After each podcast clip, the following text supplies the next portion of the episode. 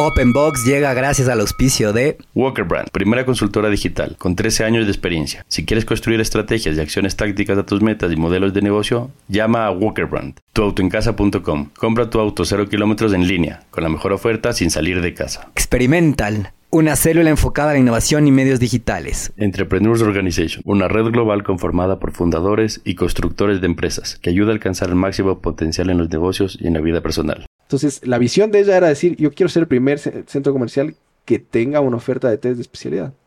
Entonces, fue como, como el bautizo. Hasta ese momento... Pero no, eso no es bautizo, es hada madrina. Hada madrina y... sí, total. Y, Todos los astros se alinearon. O sea, yo no, yo salí de ahí y hablaba con este pana que tenía ahí las centros comerciales y, y era muy, muy loco en esa época decir voy a vender en centros comerciales era loquísimo. Claro, te dieron un local, ni siquiera es que estabas en un patio de comidas, te dieron un local por abajo. O sea, eh, la gente no confiaba y yo también tenía mis dudas de que iba a funcionar. Claro.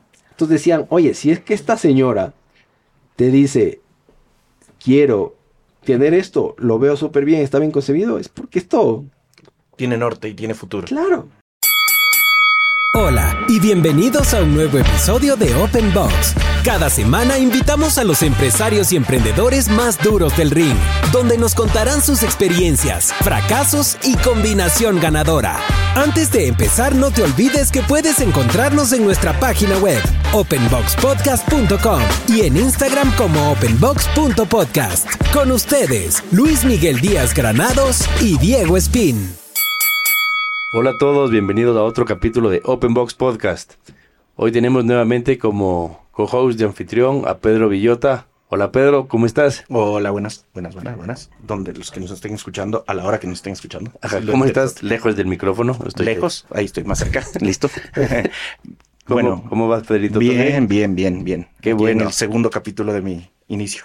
Bienvenido. Sí, sí, sí. Tenemos un invitadazo que no sabemos si recibirle con aplausos, eh, con capa, con muleta, ¿no? con una tacita de té. ¿no? Entonces, Guillermo Jarrín, bienvenido. Estamos contentos de tenerte en el, en el podcast. ¿Cómo estás?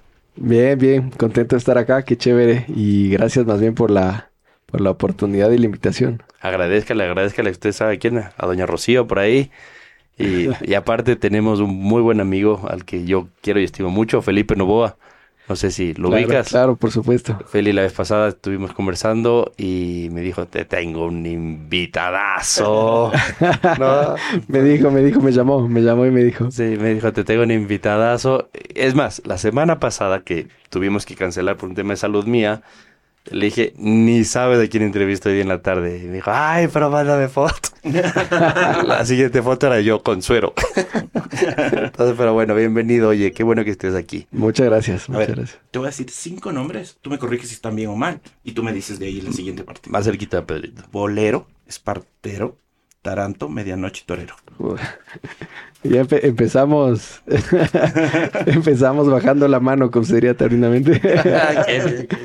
Bueno, han, hecho la tarea por lo visto, sí, me, me, dio cositas de escuchar ahorita. Ese era el objetivo. esos nombres, sí, pues son, son los nombres de, de algunos de los que fueron mis caballos eh, en la época que, que, fui rejonador profesional. Y pucha, ha pasado muchos años, o sea que eh, son nombres que, que no están como todo el tiempo presentes. Y ahorita que los escucho, wow, o sea, me, me tocaron el corazón, de verdad. Sí. ¿Alguno de ellos más especial que otro? Bueno, todos son especiales. Em, creo que en el mundo de los toros y del rejoneo en particular, llegas a tener un vínculo con, los caballos que es indescriptible y, ahí es cuando, cuando el arte de Marialba, como se lo conoce, empieza a hacer sentido y, y te das cuenta que esto es un arte, porque te estás jugando la vida y, te tienes que comprometer con el caballo y, el caballo por naturaleza propia no quisiera estar ahí, frente al toro, jugándose la vida. Y, ahí es cuando esto pasa a ser un arte, o sea, cuando lo, convences, haces equipo, te comprometes y llegas a disfrutar y a torear como, equipo. O sea, es, muy lindo porque llega un momento dado cuando los caos tienen oficio que empiezan a disfrutar. O sea, disfrutan del, del toreo, no están obligados. Se les ve. Y, y hoy por hoy, al nivel que está el rejoneo en el mundo, tú lo ves en su ma- máxima expresión, ¿no? Hay, hay- hay casos ya de que el, to- el toreo a caballo ha ido evolucionando tanto que, que tú ves caballos sin rienda, sin cabezada, toreando libremente. ¿Quién te metió en el mundo taurino?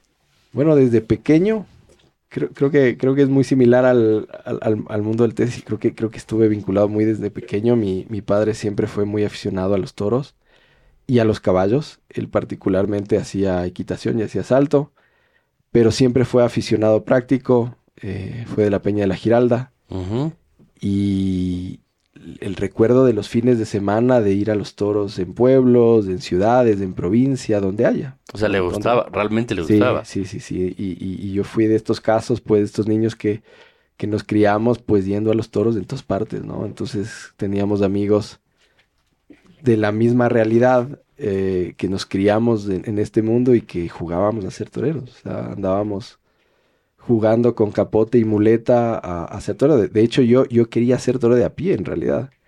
Pero esta vinculación de, de- de- con los caballos también me, me llevó a algún momento dado a, a dar ese salto hacia el rejoneo. Bueno, mi, mi nombre es gracias a Luis Miguel Dominguín, ¿no? Ah, O sea, eh, el día en que yo nací, me iba a llamar José María Díaz Granados, que era el nombre de mi papá. Y debe haber habido una buena faena. debe haber habido una buena faena porque Cambiaron. póngale Luis. Miguel. Y- y- y- pero fue cambio de última hora, entonces a- asumo que hubo al menos dos orejas. Oye, brutal. ¿Y tu papá finalmente aficionado? ¿Ustedes tenían hacienda o era un tema que él iba buscando?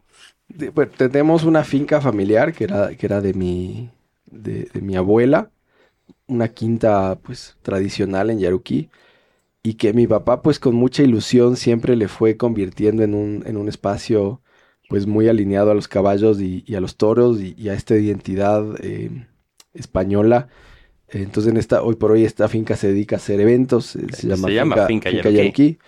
En más, ya, ya no estamos tan vinculados a los caballos, como, como que pasaron esas etapas y, y la finca está netamente enfocada en, en hacer fiestas, en hacer eventos, Am, pero pues la, la mayor parte del tiempo pues hubo una vinculación importante a- hacia la equitación y, y hacia los toros, ¿no? En, en algún momento dado. eh, era posible en Quito. recuerdo yo, pues, claro, que la finca tenía una cancha de salto y, y- y fue tal la afición hacia el rejoneo que mi papá hizo un tentadero, que el tentadero está ahí todavía.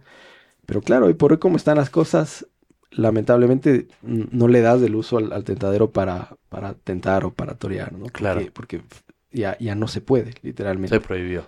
está totalmente prohibido y, y, pues lamentablemente pues lo- los municipales y los antitaurinos están al acecho. O sea, en, en estos eventos que, que se ¿Sí sean privados? así sean privados, a, a veces llegan. Y dices, ¿cómo, ¿cómo se enteraron? y si es que tú tienes una, una vaca en, en un chiquero, en un- ya es considerado, ya pueden, ya pueden denunciarte o hacerte una denuncia formal ante la, Autoridad. ante las autoridades y ante fiscalía. Y ha habido un montón de casos de amigos míos que han organizado fiestas. Y ya, ya tú ves que ya es muy raro dentro del distrito metropolitano. Obviamente, por fuera todavía se sigue Mejía no pasa nada. haciendo, haciendo actividad. Sí, correcto. ¿Fuiste a la Tacunga?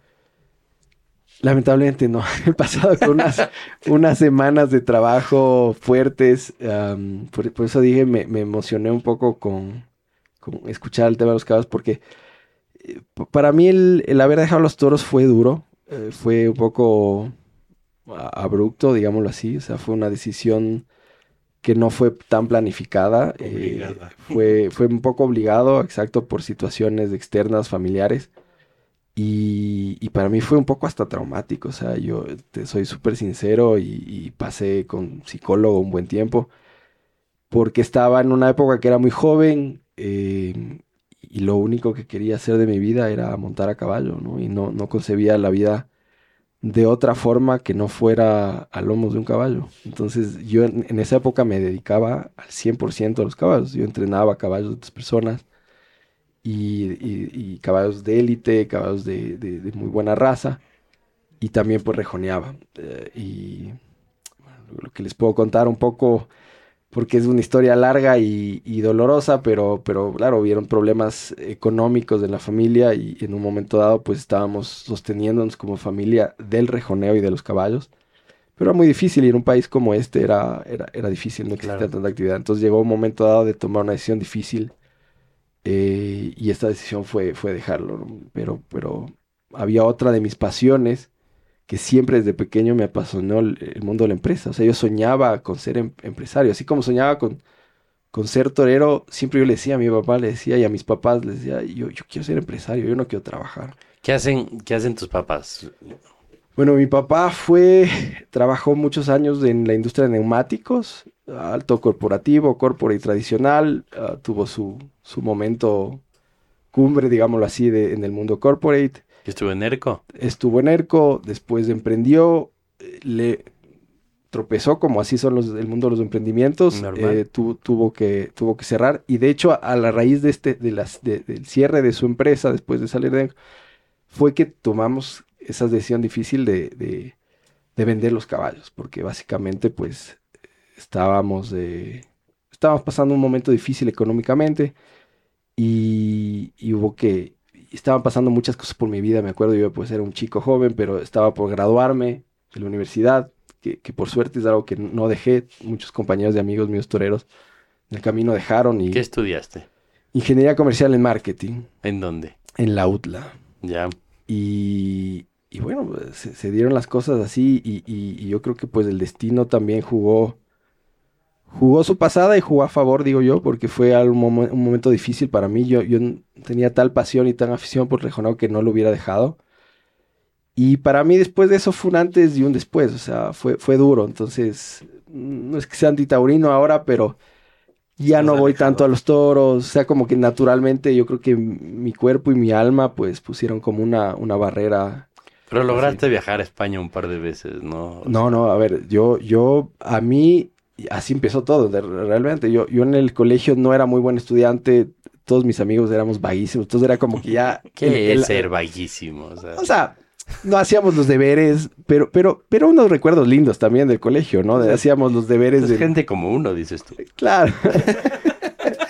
la, la cosa es que me, me quedaba en, en todos los supletorios Ah, y mis no. papás ya, ya no sabían qué hacer. Entonces yo, yo ya estaba montando y veían que me gustaba. Y mis papás divorciados, pero en eso, pucha, eran bien alineados y dijeron, ¿qué hacemos para que este man ya, ya no se quede en supletorios? Para no mandarle al militar. en tercer curso me dicen, mi papá me dice, ve, si es que no te quedas en supletorio, te mando el verano donde Borja, que era un, un buen amigo y, y que, y que hoy, bueno, es mi maestro y ha sido toda la vida mi maestro.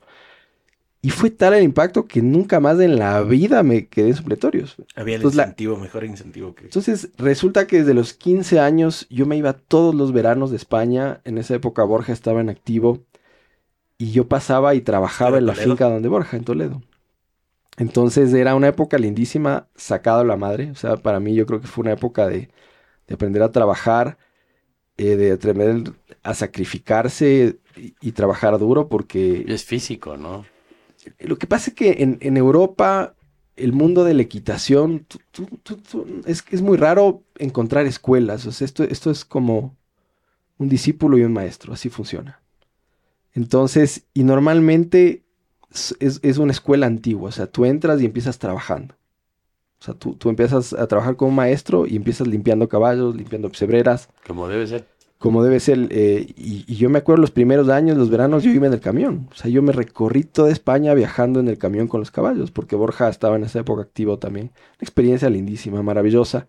Trabajo súper duro, súper cansado en esos veranos españoles, Caliente, amor. calientes a morir y, y de arriba abajo para, con caballos, ¿no? Y, y- unos recuerdos maravillosos, ¿no? O sea, de ver, de ver rejoneadores que en ese tiempo empezaban y que ahora son figuras y, y- ver caballos que fueron históricos y que y así pues va- vas, vas viendo los caballos es como en el mundo del fútbol ver, ver los futbolistas Claro. para el que le gusta no ya les tienes como identificados.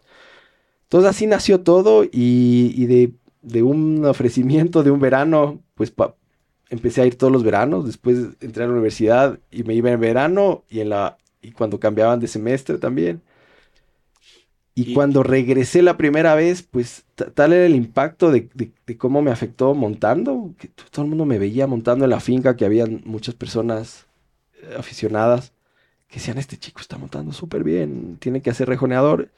Y bueno, ya con toda la afición. ¿Qué año es eso? 2002. Yo tengo 39 ahorita y eso era los cuando yo tenía 14, 15 años. Entonces empecé 14 años. Empecé a, a- a entrenar, empecé a ir a España y, en, y cuando yo ya tuve 17 años, debuté profesionalmente.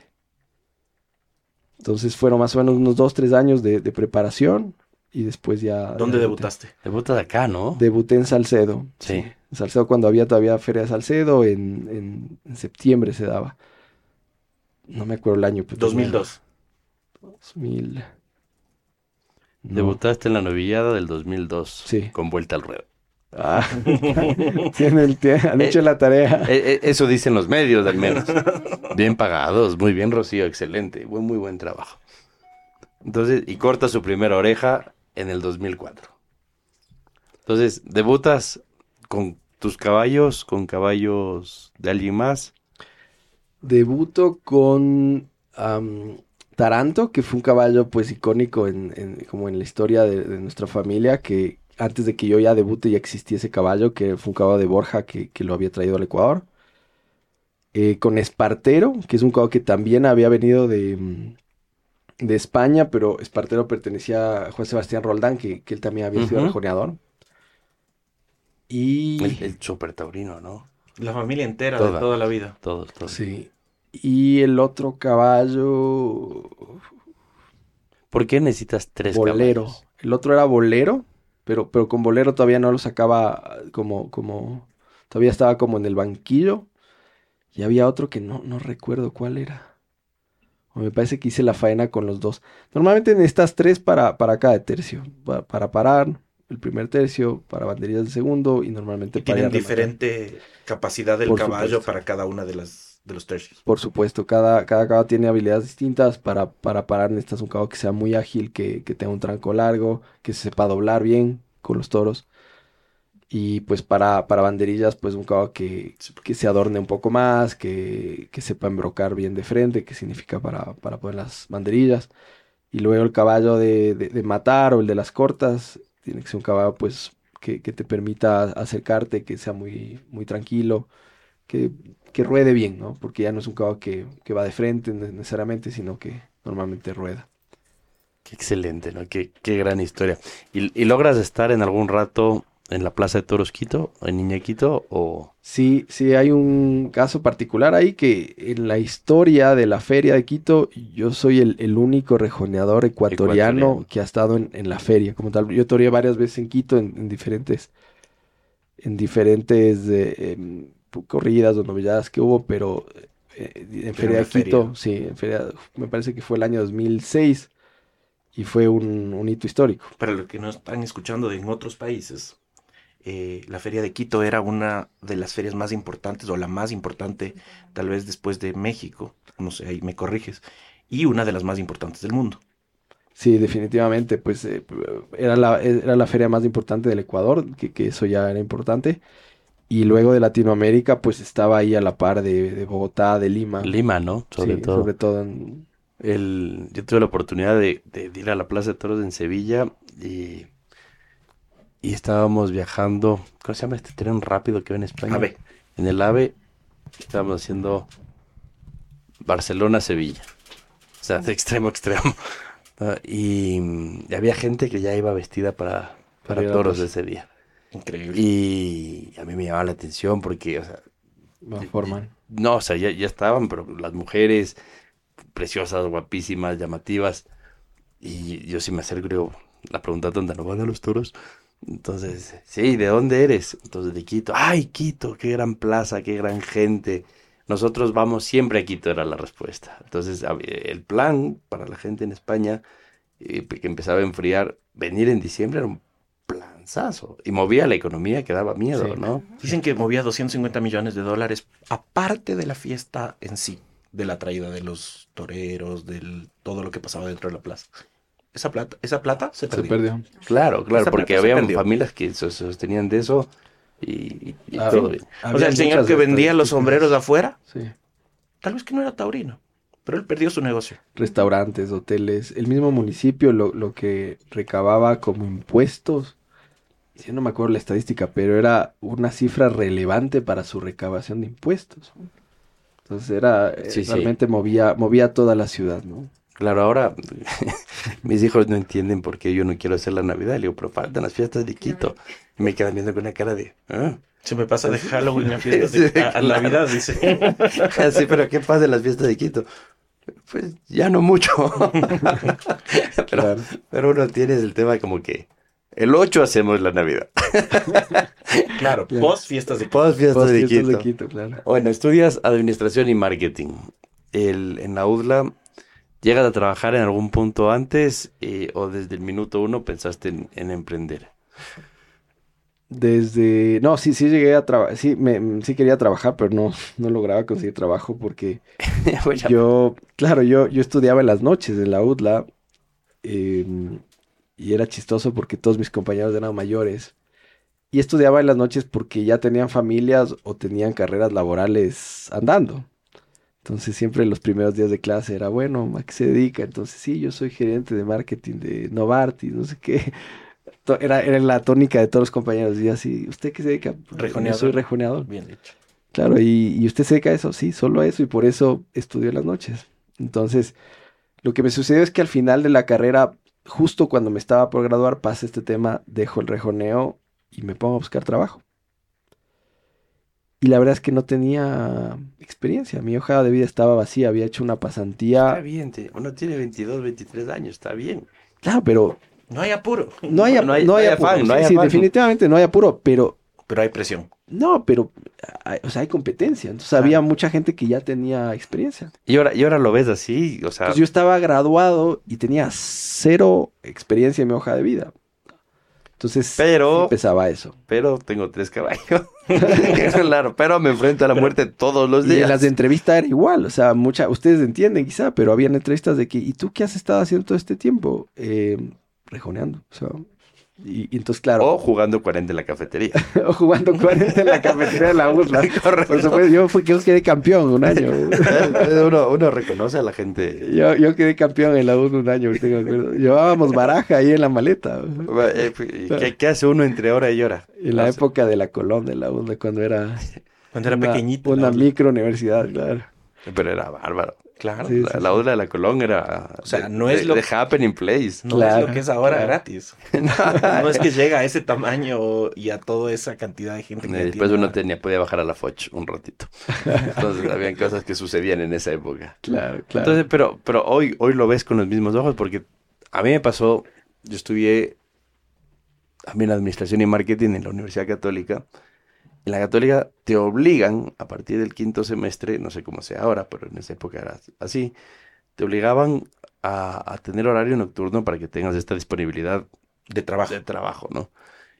Y veías que llegaban las compañeritas que antes venían en jean, ahora venían en media nylon con la falda del uniforme de lo que sea, ¿no? Y, y yo, man, no trabajaba, yo jugaba fútbol igual que tú, o sea, para mí lo mío era jugar fútbol. Y te sentías incómodo porque los amigos llegaban encorbatados. Claro, esa competencia que dice. Claro, sí. O sea, ese es como que Sacando no, no pecho a los ¿no? amigos así. ¿Y qué estás haciendo? De cajero en el Produbanco. Así sacaba pecho. Claro, hoy por hoy digo, qué bueno, que no. claro. Con el gafete, Claro. bien puesto. Con Súper bien, orgullo. porque hay gente que hizo carrera. Claro. Eso es el valor de, De, eso. de, de los míos, tres. O sea, por ejemplo, justo, justo lo que dice Guillermo, uno llegó a ser VP del Banco.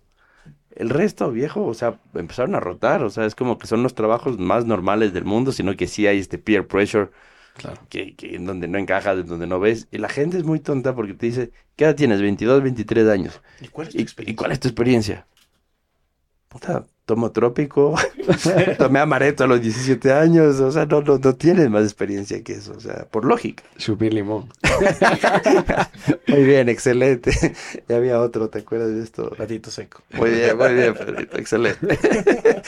Entonces, Ah, Lo que es estar en la sierra. Lo que es estar en la sierra, No, claro. caña, ¿eh? Coco y caña, mandado. Caña, claro. ¿Eh? Eso era cuando ibas a la playa y caña, Manaví. A mí una vez me dieron caña Manaví, en Manaví con clorets verde para que sepa mentolado. Eh, Porque casi me muero.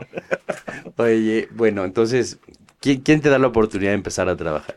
Un, profesor de la universidad me, me da una pasantía el, el año que toreaba en Quito yo. Y, y me estaba yendo súper bien la pasantía, yo estaba feliz. Y, y, bueno, en, casa se hablaba de, de toros más que de, más que de trabajo y más que de universidad. Y, y llegó un momento que nos sentamos con mi papá, que era mi apoderado, y dijo, oye, vas a torear en Quito, o sea, debes de Tienes que ren- entrenar. y Tie- tienes debe que renunciar, practicar. claro, debe renunciar. Y yo la verdad es que no quería renunciar, estábamos con un proyecto en una consultoría y me estaba yendo bastante bien. ¿Se puede decir dónde era? Eh, sí, es- esta consultoría se llamaba Criterium, después, después dejó de, no sé qué pasó con ella. El, mi profesor era Javier Paz, no sé si lo ubican, ha estado también... Debe ser mucho mayor que nosotros. Pero, pero claro, Javier apostó en mí y, y después me decía, vente a trabajar conmigo, vente a trabajar conmigo.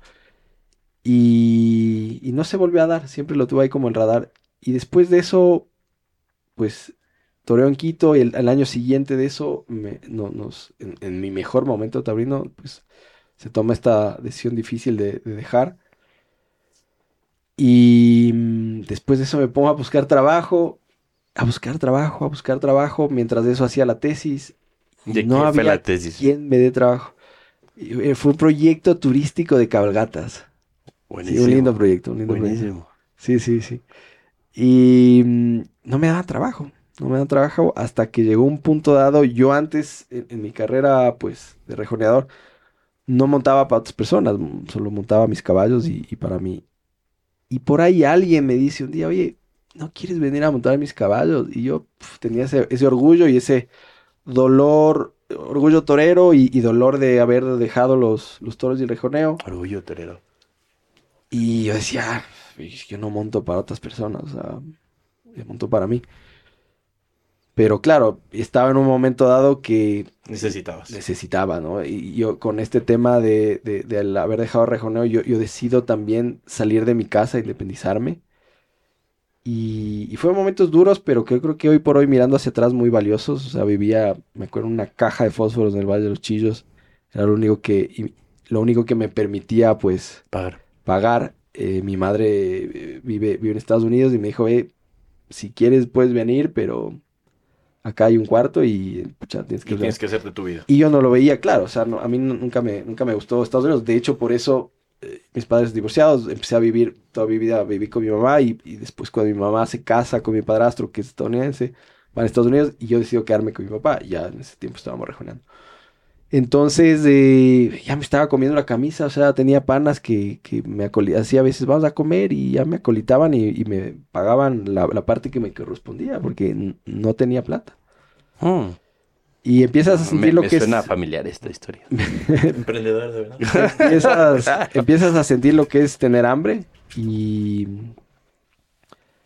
y hay, pues por necesidad alguien me dice, oye, ¿tú no quieres montar mis caballos? Una persona muy acomodada en términos económicos, con unos caballazos sacados de, de alta gama, de, de- de buena raza.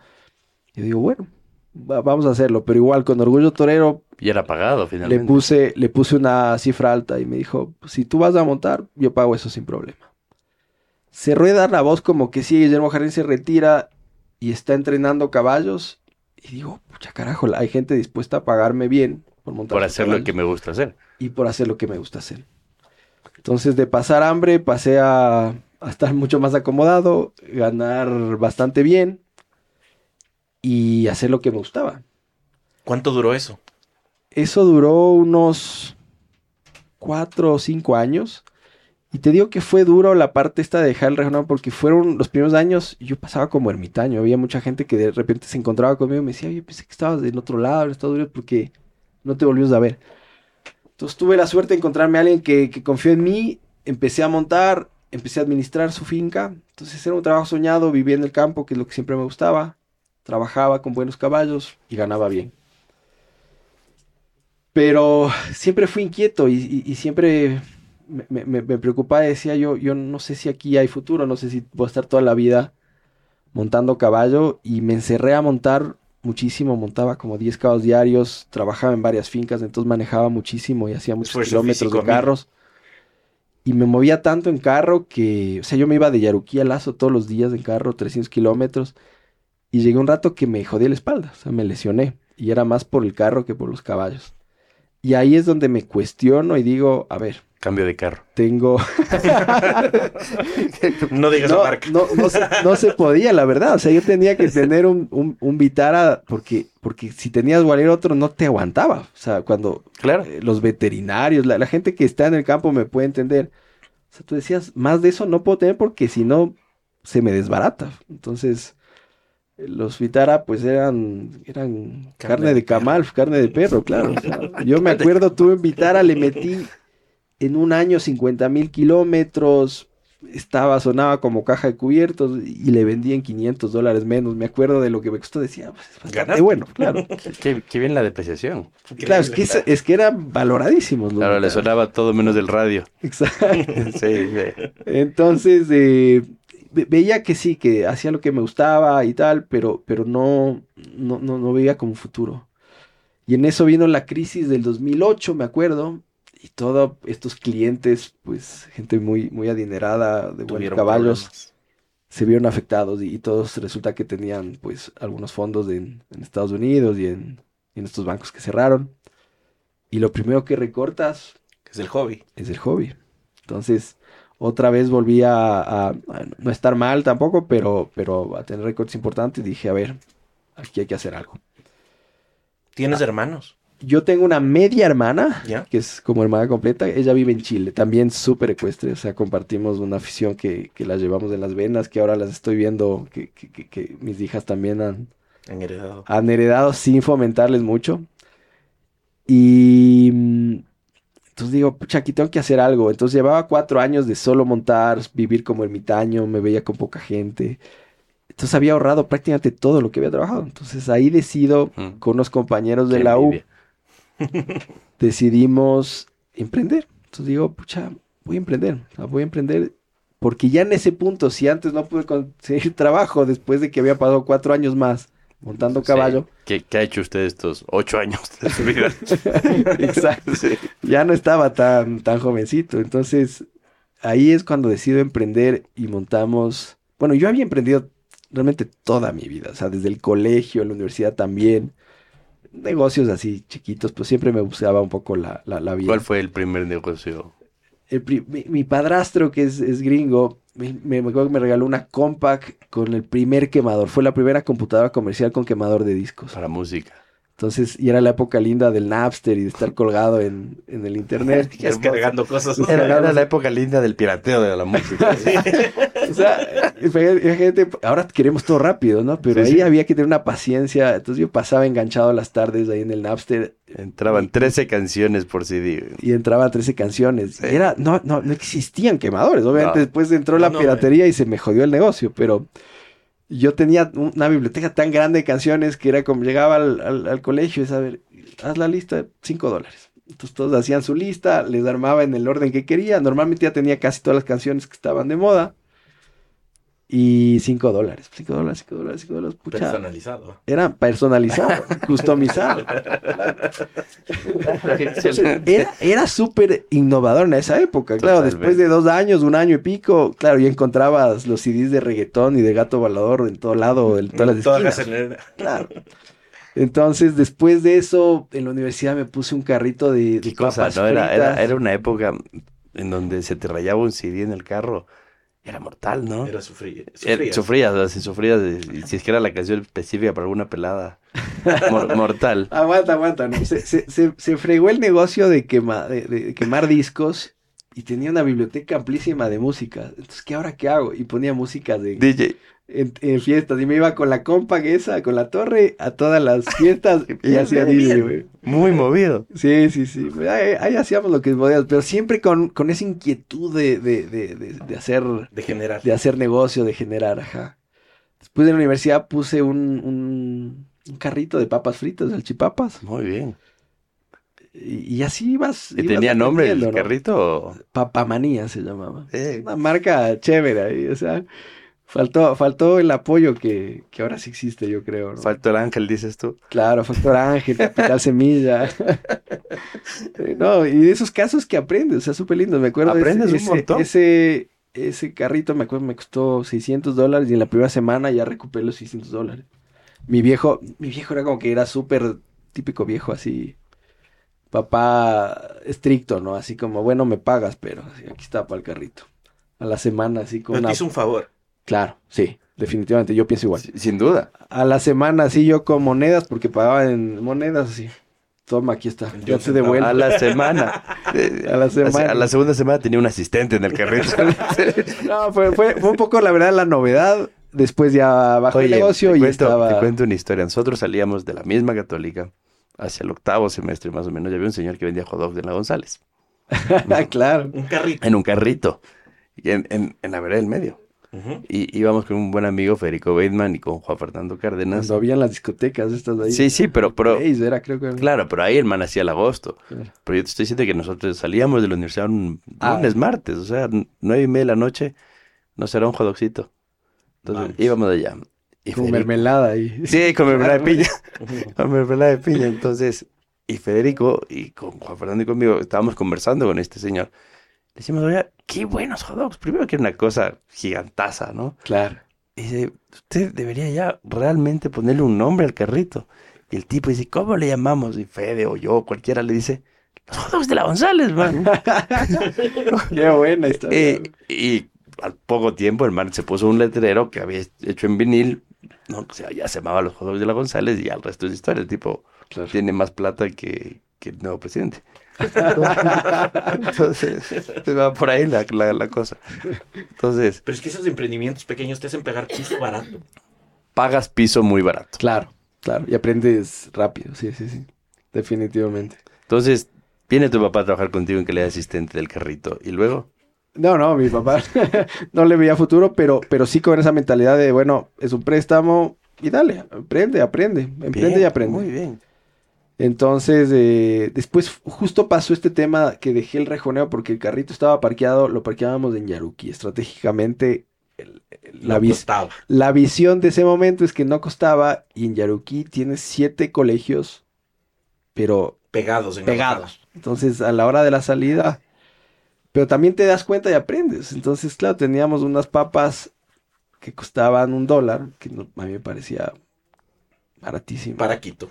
Para Quito. Pero te das cuenta que competías con Mango Biche a 10 centavos, cosas así, y te das cuenta que el estudiante manejaba una, un, price point de, de- de 10 centavos. Llegamos a hacer unas papitas chiquititas de 15, pero no daba. Entonces, claro, al principio hubo novedad, pagué el carrito y todo, pero después ya, ya era duro, o sea, no, no era tan fácil. Pero estábamos ahí en la parada del interprovincial. Yo en esa época me, me movía en bus, o sea, yo andaba en interprovincial, me iba a entrenar.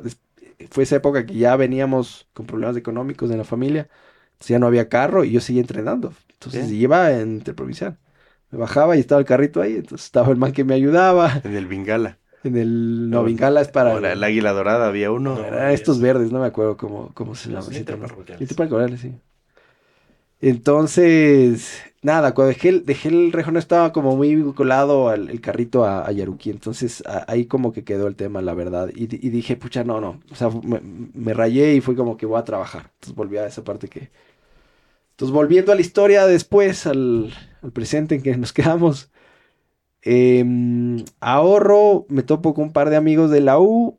Y uno dice, ve, tengo este terreno en la Alpayana. Queremos hacer un parqueadero, una lavadora. Y el otro amigo, pucha, sí, hagamos, no sé qué, pero no daban el paso. Les digo, oigan, pucha, métanme a mí. Yo les, yo les, yo les hago la, la obra. Entonces nadie daba el yo sí tengo un maestro mayor, no es que hay la típica del emprendedor que te buscas cómo hacer. Era un terreno baldío, cielo y tierra. Y le, y, le, le adecuamos. Y en esa época, pucha, lindo negocio, porque en esa época era época Correa y es la época del. No era Cenecide. Y ese, que daban las becas. Ujú. Y si querías irte a, a recibir el dinero, tenías que ir al Yese, la Alpayana. Y la Alpayana no había dónde parquear. Claro, no hay dónde parquear. Y eran las épocas, yo no sé si se acuerdan, pero una época que eran caros los parqueaderos. O sea, el mall te sacaban la madre. O sea, después hubo una época que, que bajó. Entonces me acuerdo que cobrábamos 2, 2.50 la hora y los chicos que iban a ver al IES se quedaban 8 horas, 7 horas de ahí. Pagaban 10, 15, 20 dólares, pero pagaban felices porque salieron con 30 mil para irse a estudiar. Entonces, nace así el negocio. Nace así el negocio. Nace, nace así el negocio y después le convertimos en lavadora y después como evolucionó más y, y fue como un taller de día. Y mantuvieron el mismo grupo de socios. o sea, Mantuvimos el mismo grupo, yo comandé esa, esa empresa y en el camino ya empecé a, a- a- o sea, estaba como en esa migración de toros a esa empresa, entonces ya subía bastante a Quito por la lavadora. Y en eso entra el, el- mundo del té, un poco en- en- a la cancha. en, en un viaje a Chile. De hecho, yo ya me venía, venía especializándome antes. En un viaje Ah, a Chile verdad. en el 2008, mi hermana vive, se fue a estudiar a Chile, mejor en esa época estaba estudiante, ahora ya se quedó a vivir allá. Y allá consumen té como más que café, o sea, el chileno es como, Hay como teterías, ¿no? ¿Cómo se llaman? Hay de todo, o sea, pero el, el- el- o sea, es tanto el consumo de té que, que tienes marcas que te pautan cuando juega la selección de Chile, ¿me entiendes? O sea, es como club. que aquí te diga Pilsener o... O sea, es parte de la identidad, o sea, es, Sí, sí. Es como- de buses forradas de es té y como café en Colombia, ¿me entiendes? Entonces, veo la primera casa de té que yo nunca había visto en mi vida, no sabía que existían Equivale al tés. mate, ¿no? O sea, para Chile el té es lo que para el argentino es el mate, más o menos. Sí, sí, definitivamente. Tienen como esa, esa, no sé si serán ingleses, tendrán Eh, descendencia inglesa, tienen pero influencia inglesa de lo que fueron las de lo que estuvo las las salitreras. Las salitreras las manejaban los ingleses, entonces trajeron esa costumbre. Entonces toman la 11, que es el té de las 5. claro. Ah, Entonces, en el 2008, Que, que, que el chileno que llega acá e invita a las 11, ecuatoriano 11. que se equivoca, no. En verdad, la 11 se llama porque la palabra es el aguardiente, tiene 11 letras. Entonces, pa- para no decir vamos a tomar un aguardiente, era el 11. Cuando llegan los ingleses, empiezan a meter el té y se convierte en la hora del té. Pero seguía llamándose la 11. el momento. Pero chileno que llega acá te invita como una diferencia A tomar 11. a, a, a la 11 y, un- y uno llega muy puntual. O sea, no cachamos. No, Entonces te invitan a las 11 y uno es como, llega a las 11. no. es a las 5. Entonces, eh, ¿dónde me quedé pues? En tu hermana. Ah, entonces, Ves 2000 las casas de té. 2008 veo una casa de té y digo, wow, esto no hay en Ecuador. Y siempre fui súper curioso, la típica de que, ay, qué buena idea esto, pero a veces no, no das ese paso eh, y, y lo, y lo ves pasar, ¿no? Así yo había pensado en esa idea y ya se lo montaron. Y me empiezo a curiosear y me especializo en el mundo del té. Decido hacer una certificación como sommelier de té. Además que me gustaba el té. O sea, en mi casa en mi casa no, no, mi mamá no tomaba café, mi papá tampoco, la familia de mi papá había vivido en, en Londres una época, entonces tenía una herencia de tomar té negro. Y en cambio, la, la familia de mi mamá era las típica familia grande, bastantes mujeres, se reunían todas las tardes a, a tomar tomar tecito. aromáticas. Ajá. Entonces como que había esa, ese, esa, Esa cultura. esa cultura ya, ya dentro de mí. Entonces, Agua de vieja se dice acá. agua de viejas, me especializo como el primer sommelier del Ecuador De té. y con una empresa argentina que es la escuela donde me especialicé, hago una especie de estudio de mercado y digo, lancemos una marca de té en Ecuador, de té de alta gama, que no existía. Hasta ese entonces todo el té era eh, de corte industrial y era un poco imitar lo que ya habíamos, se había visto en otras categorías, como la del chocolate. Bueno, creo que el mejor ejemplo y el único en ese momento el chocolate. O sea, decir, oigan, existe chocolate artesanal de calidad que tiene más cacao y todo lo que hemos comido antes No es. no es, exacto. Entonces, más o menos algo similar a, a- a eso, dijimos, bueno, hay esa oportunidad. Y, y ahí arrancamos, yo venía igual trabajando mm, mucho con caballos y ahorrando mucho dinero. Y hago esta marca en el 2011, empiezo a trabajarla y la idea era salir en el 2012 en algún centro comercial. El- el- la- la- ¿Siempre le apostaste al centro comercial? el modelo de negocio que habíamos visto en ese entonces, o que yo había visto, era, era un retail en centro comercial de té. Eh, muy similar a lo que existía en Estados Unidos de, con la marca Tivana. O sea, era, hagamos un Tivana ecuatoriano. Hacemos la marca, una marca bien concebida, súper linda. Eh, mucha gente pensaba que era una franquicia traída te de armó la marca? otro lado. La, la- la primera marca la hicimos con Belén Mena. ¿Cómo se llamaba? Eh, TPT. Pero, Sí, El primer logo. eh, Era el primer logo, sería exacto. Ahora ya hicimos un rebranding hace uno o dos años a- atrás. Entonces. Pero eh, siempre, el, es- es- el nombre actual siempre fue el nombre de la marca. Sí, el, el nombre siempre fue TPT. En, en, la- en el primer logo había un tagline de Blends, entonces era TPT Blends. Porque Y- esa es tu especialidad finalmente. O sea, tú puedes Ese, hacer ese era el, ese era el valor agregado. O sea, Claro. eh, veníamos no a ofrecerte lo que tenía la categoría ese momento, que tú podías comprar manzanilla, menta, o sea, lo típico. Las Entonces aguas. dijimos blends y, hacer combinaciones, hierbas, flores, frutas, especias.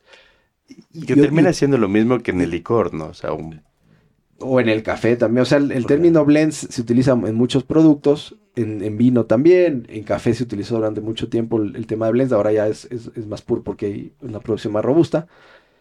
Y, pero era un poco más blends para no tomar una aromática o un té puro, sino hacer cosas más innovadoras, utilizar ingredientes que no se habían utilizado en el momento. Entonces nace, nace la marca y hay una anécdota. Nosotros íbamos a arrancar en el Paseo San Francisco, que también arrancaba en esa época, pero tuvo algunas demoras. Entonces la marca estaba lista todo para empezar en 2012 y nosotros recién arrancamos en el 2013, pero no arrancamos en el paseo. Entonces llegó un momento dado que el paseo empezó con problemas. empezó, empezó bien, Ajá. bien complicado. Eso es el. Y fui y me fui a tocar puertas en otros centros comerciales. Y en eso llegué al Mall El Jardín y yo creo que ahí me topé con, con mi primer ángel, digámoslo así. Y en esa época pues hablé con un montón de amigos que tenían Lali. negocios, claro, con la Lali hablé y hablé con un montón de amigos que tenían negocios en centros comerciales. Entonces, oye, ¿qué hago? No sé qué. Entonces le tenían terror a la Lali. Decía, no sé si le puedas convencer a la Lali, no sé qué, pucha, yo voy, presento el proyecto, Le cuentas la historia. le cuento la historia y dice, oye, veo que tú sabes de esto, que tú eres un especialista en esto, veo una marca bien concebida y veo que nadie tiene esto en el Ecuador, quiero esto, ahorita. Quiero. Ajá. Entonces, la visión de ella era decir, yo quiero ser el primer ce- centro comercial que tenga una oferta de test de especialidad. Entonces, fue como, como el bautizo. Hasta ese momento, Pero no, eso no es bautizo, es hada madrina. hada madrina y... y sí, total. y- y con- Todos los astros se alinearon. O sea, yo no, yo salí de ahí y hablaba con este pana que tenía islas en centros comerciales y, y era muy, muy loco en esa época decir voy a vender test en centros comerciales, era loquísimo. Claro, te dieron un local, ni siquiera es que estabas en un patio de comidas, te dieron un local por abajo. O sea, eh, la gente no confiaba y yo también tenía mis dudas de que iba a funcionar. claro. Entonces decían, oye, si es que esta señora te dice, quiero tener esto, lo veo súper bien, está bien concebido, es porque esto, Tiene norte y tiene futuro. claro. Entonces salí con un primer impulso de decir, wow, o sea, pucha, alguien está creyendo en mí. Que Eso eso, es un alivio. que eso cuando eres emprendedor, puta, es- Es clave. y no era cualquier persona, o sea, era la Lali. O sea, y la Lali, pucha, una eminencia en el mundo de los centros comerciales. Súper respetada. súper respetada. Y, y, y súper estricta y con estándares súper altos. y Entonces salí por todo lo alto. Aparte, aparte que ella, o sea, viene de una familia, o sea, su familia política maneja centros comerciales, crearon centros comerciales, tienen todo el tema de la favorita por detrás. No es una persona que si se, se entusiasmaba en apoyar, por detrás había, de había procesos. No, y aparte miles de historias. ¿Cuánta gente le iba a ofrecer cosas? Es la diferencia también. ¿no? También, claro. en esa época entrar en centros comerciales era un tema serio. Me dice, oye, por ese local, o, o tengo, me decía, tengo estas empresas dos años que me llaman cada mes a ver cuándo se abre un punto. Yo quiero darte a ti. Y desde esa época ella y la visión de, desde esa época de corporación favorita, decía, ¿sabes qué? Es que nosotros hemos hablado en directorios y nosotros queremos empezar a apoyar a gente como tú. Apoyar a gente joven. Hoy, hoy tienen gente- fondos para, y- para eso. pero ya había una visión, o sea, ya lo hablaban en directorios. Y decían, tenemos que apoyar a gente joven y gente innovadora. Y yo aquí veo innovación. Yo esto no había visto acá. Y yo le digo, pucha Lali, qué lindo y gracias, pero yo venía por una isla. O sea, tú Y- fuiste sin saber leer ni escribir. Y ella, sí, claro, o sea, yo sin saber nadar, estaba metiéndome a la piscina ¿Qué sin año es saber este? nadar. 2012, no, 2013, inicios del 2013. Y me dice, oye, a ver, esto está, yo iba por una isla porque no o tenía sea, que en esa época, Alegría, que es Que era tu socio. que era Administración Walker, eh, Alegría Albán, no sé si la llegaste a conocer, trabajaba y era la mano derecha de, De Lali. De la, la LIN en temas de islas y ubicación de locales. Sí, sí la conocí. Sí, Claro. claro. Entonces. Entonces, yo iba por una isla y me dice, no, es que, es que esto, esto debería estar en un local. O sea, porque realmente... ¿Cómo te sientas a tomar té en una isla? Claro, o sea, la típica que muchos empleados pasan, o sea, uno piensa en pequeño. Y me dice, creo que tienes que pensar un poco más en grande. Le digo, todo bien, Lali, gracias. Y, y- y me, y me llegó ese rato y nos llevó al local donde abrimos, que es un local espectacular con una ubicación lindísima. Y le digo, Lali, tengo que ser súper sincero, o sea, yo no tengo la plata. Estaba al frente de Adidas, creo, ¿no? No sé. Frente de Adidas, donde ahora es, bueno, ahora está súper renovado, pero donde ahora es de Lucía, del primer nivel. Y mm, un frente amplio, o sea, era una maravilla de local. Y en eso me dice, ve, porque vea que paga un valor de concesión que yo no lo tenía en mi radar. Que es carísimo. Me dice, ok, te vamos a financiar. Ahí te tengo una pregunta. Tú como emprendedor, ¿cómo te cayó ese, ese valor de concesión? Y esa es una pregunta que yo le decía a Luismi. Le, apun- le apuntaron directo al mall. Y ese valor de concesión es algo que los emprendedores no saben que existe. Claro. Vale la pena que les cuentes cómo funciona. Y, es menos. una deuda con la que empiezas todos los meses. ¿no? Claro. Entonces, con, con menos cuánto. sí, pero Es, es durísimo, o sea, menos cuatro. aquí eran como 25 más Sí, o menos, más. más, más menos. Financiados a, no me acuerdo, un par de años creo que eran. Y de eso que uno emprendedor no sabes nadar, pero tienes muchas ganas. ¿eh? Entonces ahí Me la juego. me la juego, porque no sabías cuánto ibas a vender en realidad. Esto era algo nuevo, no es que, no es que tú Este- vas a poner una cafetería y vas y te sientas todo el día delante del Juan Valdés y, y más o menos ya sabes cuánto puede facturar. Aquí, no tenía una, un No hay referente. un punto de partida. Y este, o sea, aquí no había socios tampoco. No, solito, solito. O sea, si, si me... Y con todo el antecedente de la historia antes que te conté, si me iba mal Te comías tus ahorros. y no tenía experiencia laboral. entonces, En mi hoja de vida decía, trabajó para tal familia. entonces eh, pucha, era una apuesta arriesgadísima y lo hicimos con mucho cariño y con mucha creatividad. Yo tenía una isla, ya te- la tenía hecha, entonces adecuamos los muebles modulares de la isla para que sean los counters. Me, el permite negociar con el dueño anterior y le digo, pana, no tengo plata, déjame el gypsum, déjame el piso, déjame Claro, la- porque normalmente lo desmontan. Claro, es en obra gris. el, el local quedó tan lindo, sin alargarte la historia, que yo le decía a la gente, ¿cuánto crees que me costó? y la gente, hacía arquitectos, les había preguntado y me decían, pucha, unos 75 mil, unos 100 mil. Y lo hice con tanta habilidad que me costó 15, Como buen emprendedor. como buen al- emprendedor. Al, máximo. Y quedó lindo. O sea, entonces, eh, de hecho, la, la, la, la TPT nace con un sentido de mesas vintage. Es este de aquí. Sí. Es ese, no, ese es el de San Marino que hablemos después. Oye. Pero era similar a ese. Pero tenía este sentido vintage. eh, Los muebles eran como, como envejecidos. Y esto se dio porque, ahí, ahí ves, y si te das cuenta, tiene diferente mobiliario. Ajá. Y todo este sentido vintage, nosotros lo hicimos porque yo no tenía plata para comprar muebles. Entonces fui donde mi abuela, donde mi tía, no sé qué, no sé cuánto, presten. Recolectaste muebles botados. Recolecté, les hicimos ese blanco, ese es del paseo a- a- antes de remolar, que lo remolamos. Pero igual tenía este mismo sentido de... de- ¿Eh? Emprendedor que le va bien. Sí. Es el paseo, este es este, este es Claro, claro. Le va re bien. Entonces, hacemos estos muebles vintage recolectados de ahí y con eso hicimos. Y la gente decía, "Pucha, ¿dónde compraste esto? estos muebles que habían sitios, tú ibas al kiosco y te vendían en el kiosco, no sé si se acuerdan, unos muebles hechos vintage así, pero pff, Indios. entonces eh, esas las habilidades que uno va sorteando cuando cuando arranca, ¿no? Entonces así arrancó todo, así arrancó, empezamos en el 2013, hace 10 años, con un local en Mall El Jardín. ¿Hoy tienes socios? Sí, eh, en el 2016, no, perdón, 2015, me invitan de parte de Edes y de la AEI, que estaba también arrancando la AEI, Con Camilo. con Camilo, me invitan a un bootcamp eh, para emprendedores, con el objetivo de formarte para pedir capital ángel.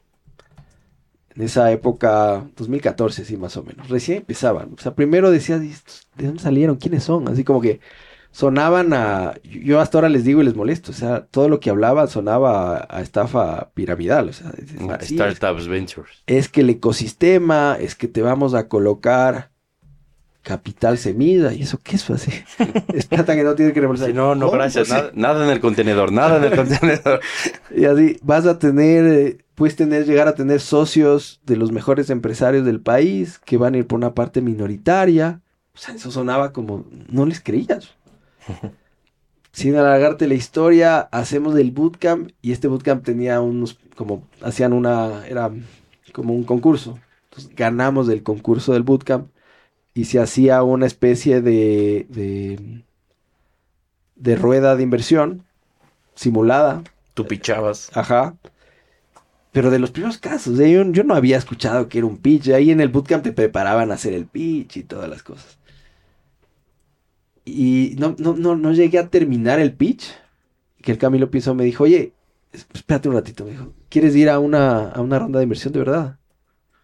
Yo le digo, bueno. o sea, Porque tú ya venías, es que lo que pasa es que tú ya venías operando. yo ya venía operando, estaba en un momento de tracción, o sea, un momento lindo porque había vendido, vas a perder el camino, ¿no? Hoy por hoy ya no hacemos eso, pero ve- vendí una franquicia, estaba por entrar en supermercados y estaba por entrar con, con Juan Valdés, me cuento. Estaba en un momento caliente que, que, que- que se, ve, se vislumbraba crecimiento y la clásica que necesitas capital para financiar ese crecimiento y que también necesitas directorio y mentoría para, veías que venía la ola, pero para surfearla de la mejor manera. Entonces no, no tenían, en verdad, en ese punto una necesidad de capital, andábamos bien, a pesar de ser una empresa súper joven.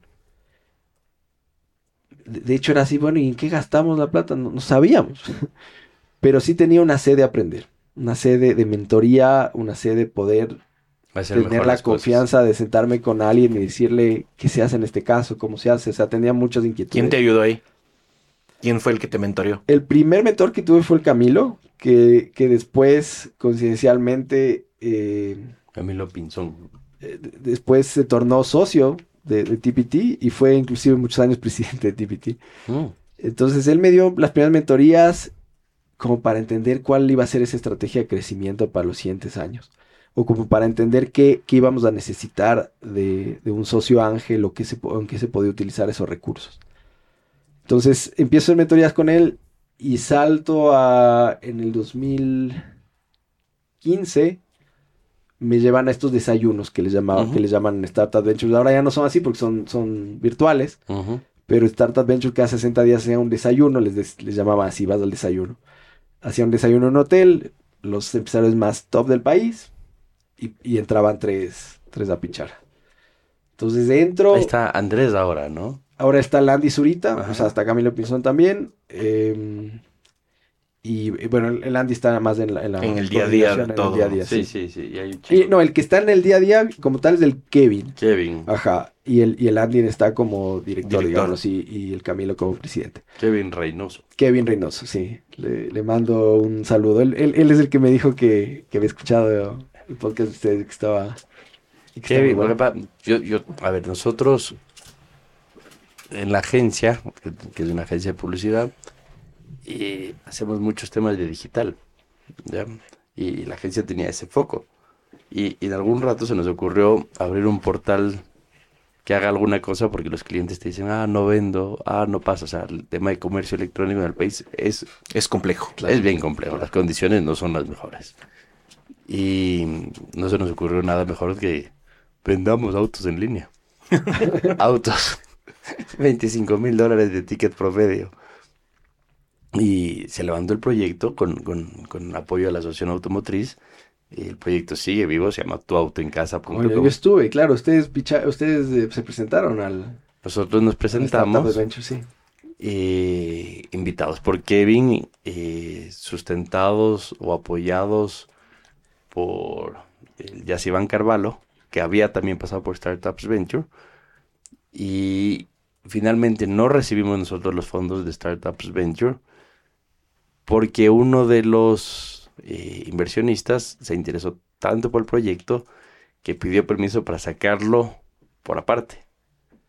Entonces a nosotros nos hicieron una inversión por aparte gracias a Startups Venture. Ah, qué bueno. Y sí nos dieron muy buenas clases y unas buenas lecciones eh, Robert Wright, Ajá. que hace parte de, de- de- de- del proyecto, nos dijo, vean, esto es lo que medimos, mídanlo así, háganlo. Y eran cosas tan básicas. O sea, son cosas como, estos son estos Sí, ocho indicadores, Claro. ¿no? Y esto es lo que nos interesa ver. Y, y fue buenísimo porque el proyecto pivoteó y se ajustó, pasó de ser un B2B2C a ser un B2B, hoy es un SaaS Sigue vivo. sigue vivo, ah, lleva tres años y medio activo, eh, pero tuvimos el enorme gusto de presentarles a ellos, de que, yo no sé si nos mentorearon, pero sí, sí nos abrieron puertas. Sí, entonces estuvo bien interesante. Yo, yo estuve ahí porque me, me voy a adelantar un poco a la, a la historia, pero hace, hace un par de años, el, el- el primer fondo que fue creado por, por, fondo, por Startup Adventures, que era, se llamaba FE, fue el que invirtió en TPT. Ese fondo después de un año hizo un exit y entró un, el XTP1, que es un, un VC. Y años más tarde vuelve este mismo club o, o empresarios que habían hecho este fondo, vuelven a hacer otro fondo hace un par de años. Y el Juan Montero, que fue inclusive uno de los visionarios de Startup Adventure, me dice, oye Guillermo, que yo hacía muchas mentorías con él. Me dice, Juan de Confiteca. no, eh, no, el, el Juan Montero hizo un libro que les recomiendo si les gusta el, el mundo del, de, de- de las empresas. Eh, Perdón, no, no, no recuerdo el nombre del libro, pero recaba las historias de las empresas más grandes del país. O sea, Se fue a hablar con, Con Marta cada uno. Kiwi, con... Es, es lindísimo el libro, les voy a pasar el dato. Y bueno, siempre lo considero, hasta ahora lo considero un, un- un buen amigo y un buen mentor. Y en una mentoría que hicimos, siempre nos veíamos una vez al año, me dice Guillermo, vamos a abrir otro fondo. Y tú ya pues has evolucionado, estás ya con una empresa más, más madura. Y yo creo que tú es el momento que, que devuelvas lo que has recibido. Ah, fuiste de Ángel. Y, y me permiten entrar como inversor en, en este fondo que crearon. Entonces, eh, esto pasó hace eh, un par de años, ya van a ser. Entonces, claro, yo, yo era, estaba en el grupo de... ¿Estuviste cuando pichamos Sí, nosotros? Yo estuve cuando picharon ustedes. De hecho, yo hice un, un análisis de, o sea, hice un de cliente fantasma. O sea, nosotros llamamos, me fueron a ver en mi oficina, me llevaron, una persona fue a valorar el carro. ¿Cómo te fue? Súper bien. ¡Tarán! Yo les, yo les di el video, claro, yo les dije el video, oigan, les dije, estuve a punto de, De comprarme el carro. Porque- Ah, es del Vitara. Fue... no, eso Ya fue... tocaba. ya tocaba. Ya tocaba. Emprendedores de ese libro de Juan Montalvo. Emprendedores, sí, Sí. emprendedores. Pero tiene un tagline que es lindísimo. Le llama Es- historia, visión. visión, optimismo y persistencia. y persistencia. Les recomiendo, hay, hay en una librería que se llama El Conejo, De- editorial Conejo. Entonces nos hiciste de, de cliente fantasma y te fue bien. Me fue la chica a visitar oficina, al día siguiente fue con el dueño del, del patio, ¿Avaluaron? avaluaron, me avaló súper bien el carro y me tenía ya visto otro y es, vea, tres mil dólares. Y hacemos todo el, o sea, era como la diferencia del carro. Yo de curioso, o sea, no, no era, estuve a punto de, Y, y- A y punto de seguramente, y yo lo tengo así en el CRM. seguro. Para como seguirle. Guillermo Jarrín, así caliente, ¿no? Lead caliente. Después, después de- volví a escribir y claro, después me dijeron que ya no hacían B2C, de curioso, a ese número, O a sea, ese WhatsApp. O sea, lo, lo que pasa es que sí, hicimos un... e- e- es, un modelo bien fregado, ¿no? Primero el ticket promedio. Claro. Pero esa industria que, que a la que yo quiero muchísimo, sí se golpeó muy, mucho post pandemia. Claro. Entonces, el Ecuador recibió dos impactos fuertes. El uno, evidentemente, fue que no habían carros, ¿no? Y la otra es que las fábricas de afuera se dieron cuenta que podían hacer optimización de inventarios. Entonces, hoy hay menos margen de lo que había cuando nosotros concebimos el negocio. Y nosotros finalmente hacíamos un modelo de comisiones de bancos, carros, seguros, ta, ta, ta, ta, ta.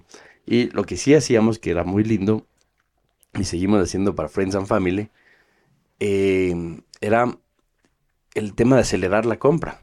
Claro. Porque tú, que no tienes ningún entusiasmo en cambiar, de pronto decía, ah, me evaluaron bien el carro, mejor de lo que esperaba. Y de pronto sí me dan crédito.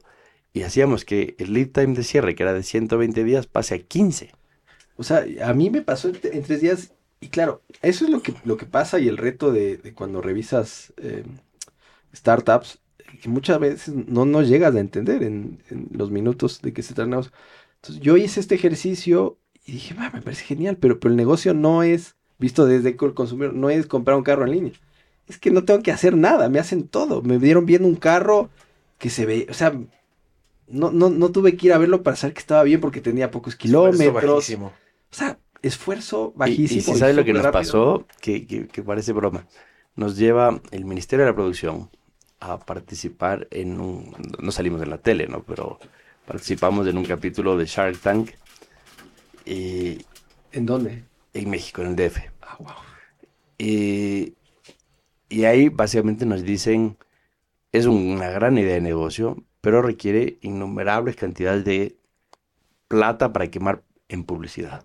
Y eso no lo termina siendo más rentable. ¿Por qué el fierro ese que tienen armado de software no lo vuelven Software. eh, software? Y, se ven más ustedes como una SaaS. Y encontramos un partner en Argentina que estaba en la línea de hacer una SaaS y nosotros veníamos, él quería hacer B2C y nosotros estábamos saliendo del B2C. Entonces nos encontramos y nos asociamos y ahorita estamos con una SaaS que le vende software a los concesionarios automotrices y toda la captación de leads viene a través de nosotros, Claro. pero son de las marcas. Y nos permitió bajar costos, costos fijos, riesgos, la operación se mantiene eh, muy a flote, muy tranquila, pero son esas cosas que ya dices, ¡Ah! me jalé. Y aquí en este mundo se llama pivoteé, Claro, ¿no? Claro. Entonces pivoteamos el modelo de negocio porque se requería mucha plata. claro, se necesitaba quemar bastante. Sí, y, y- y es un término que, no sé, Pedro, si, si tú estás familiarizado, pero cuando te, te juntas en este tema de los fondos de inversión, los emprendedores hablan de quemar plata.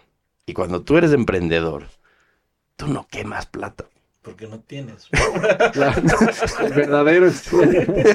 Hablemos la plena. Es que hay dos tipos de emprendedores, claro. Claro, entonces dices, y, y yo fue un par de rondas, decía, tú tranquilo, o sea, despreocúpate porque te vas a acostumbrar a estar en rojo. Uno no se acostumbra a estar en rojo. Claro. Entonces, a mí ese, ese pedacito me asustó un poquito. Claro, es otro negocio. Es un negocio en donde, o sea, es un tema de escalabilidad. En mi caso, apuesta. en mi caso en concreto, eh, cuando hicimos unas cosas en Colombia y unas cosas en México, nos exigían un crecimiento doble dígito mensual.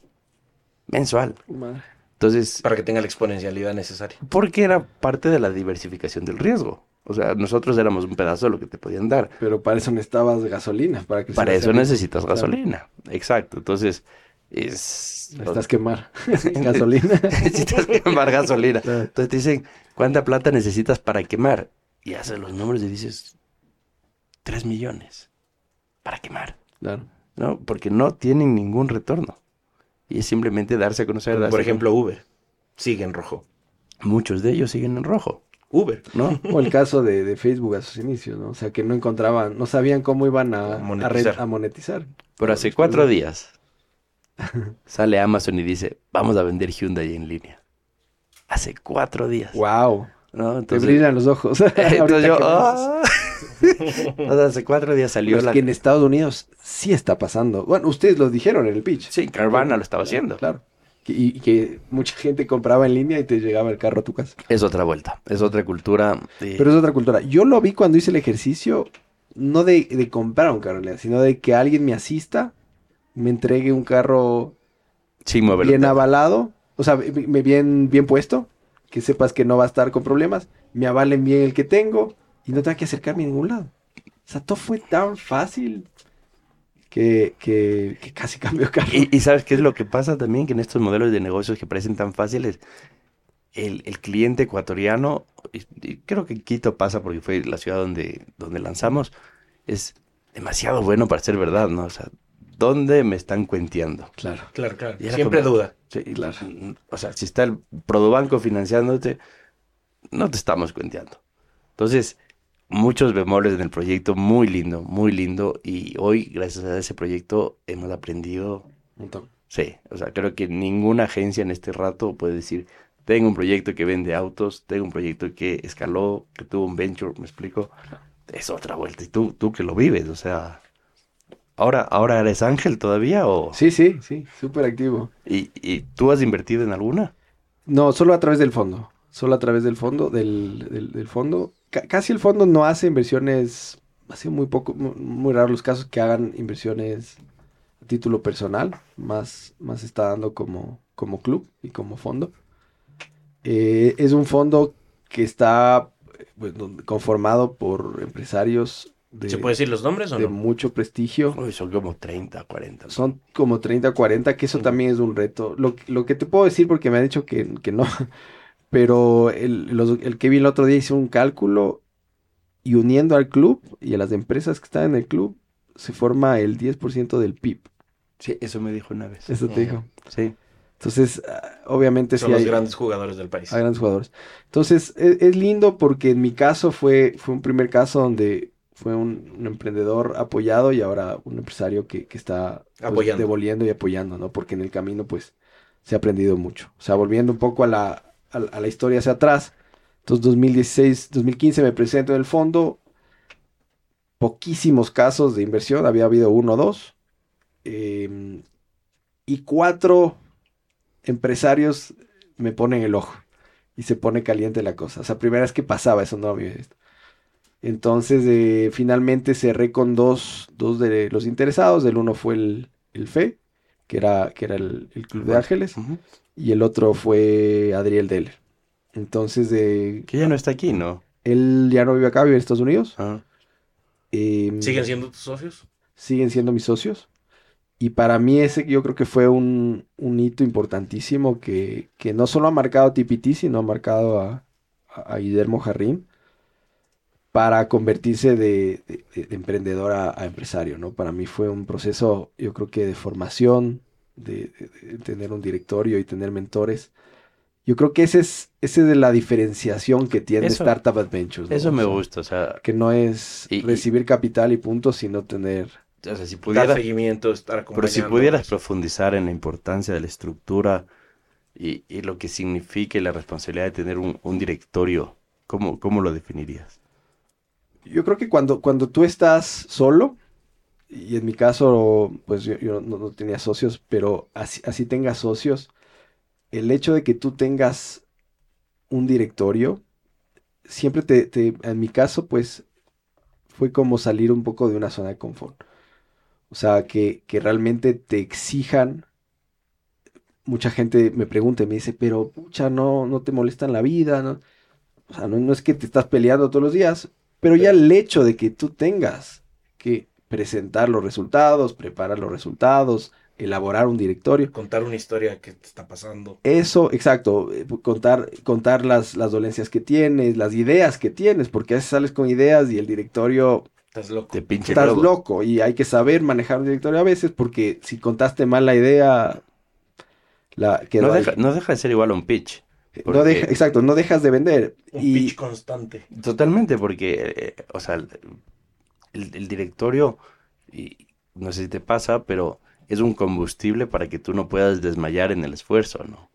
O sea, tienes que rendirles cuentas. Sí, o sea, yo creo que tiene do- dos partes, ¿no? Es esa parte de apoyo, esa parte de ser ese hombro también, pero al mismo tiempo eh, está bueno que haya una parte de exigencia, no todo puede ser... Y, y en mi caso, Es rendir cuentas. eh, exacto, y, y- y los dos, eh, eh, Thierry que, que maneja el, el- el Venture Capital y Adriel, los dos son súper financieros y yo era cero financiero. Hoy por hoy he aprendido mucho, me encanta y me considero mucho mejor, o sea, he aprendido.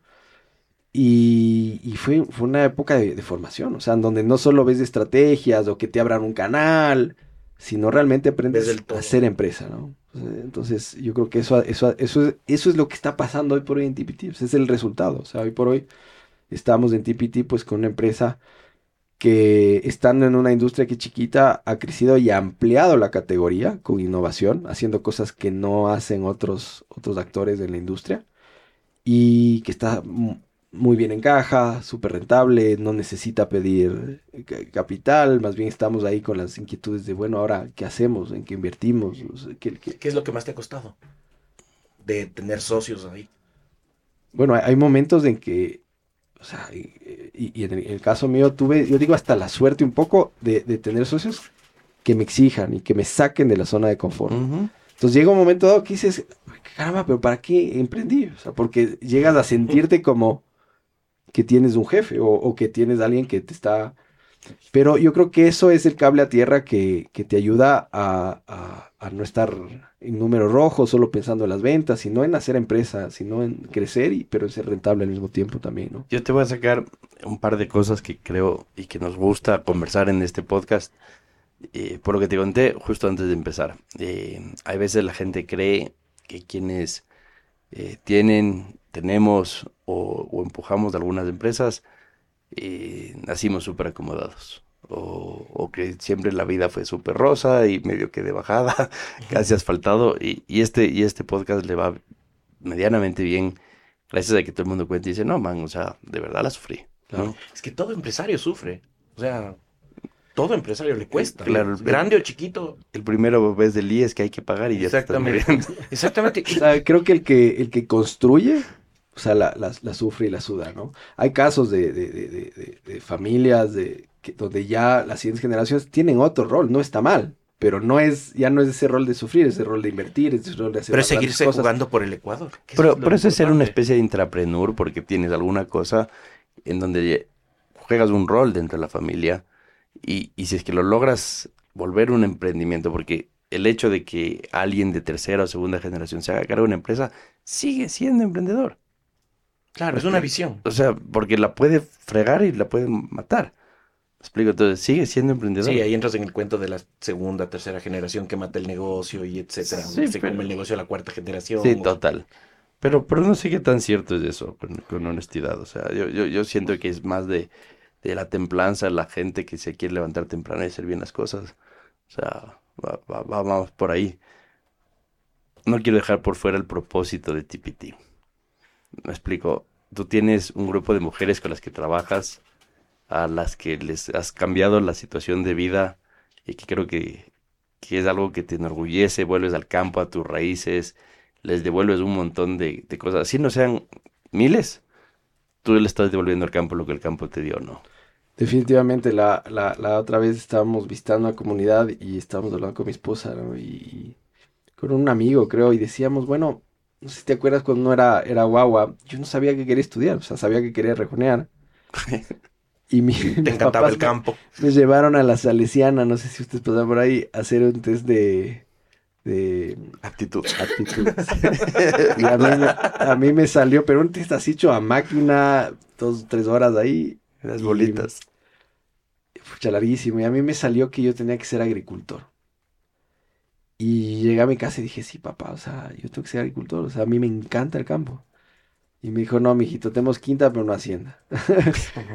y yo creo que un poco todo esto que ha pasado es, es ese volver al campo y, es- y esa raíz y esa, y inconscientemente, pues ese llamado, yo creo, porque me encanta. O sea, a mí me preguntan, ¿y quién se encarga de la parte de, del manejo y del desarrollo de las comunidades?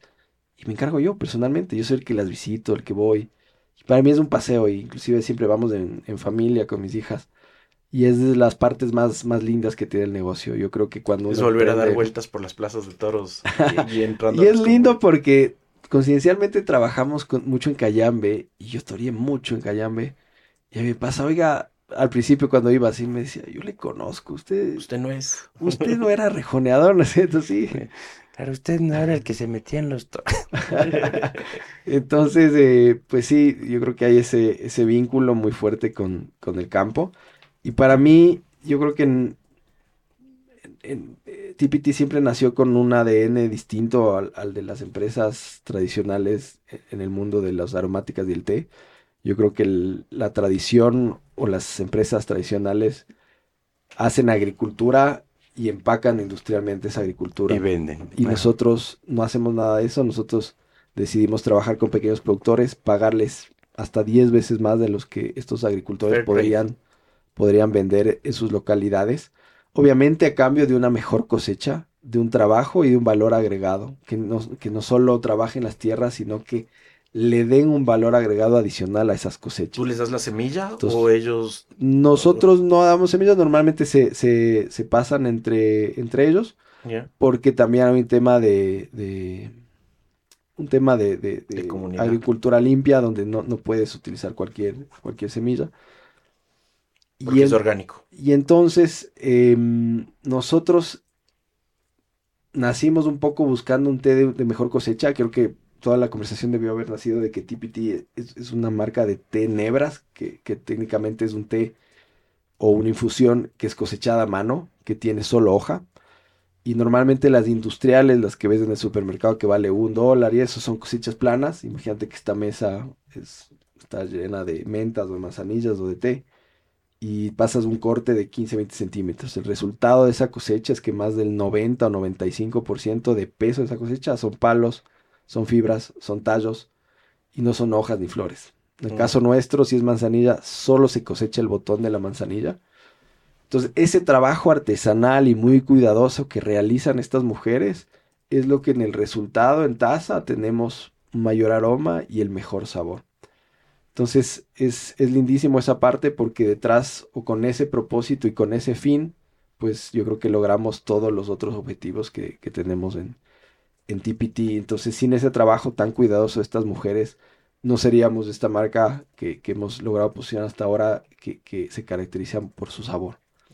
Eh, ¿Cuánta gente logran, logran emplear? Hoy por hoy, bueno, como dato interesante, cuando empezamos teníamos que importar todo porque no, no teníamos proyectos que nos puedan abastecer regularmente.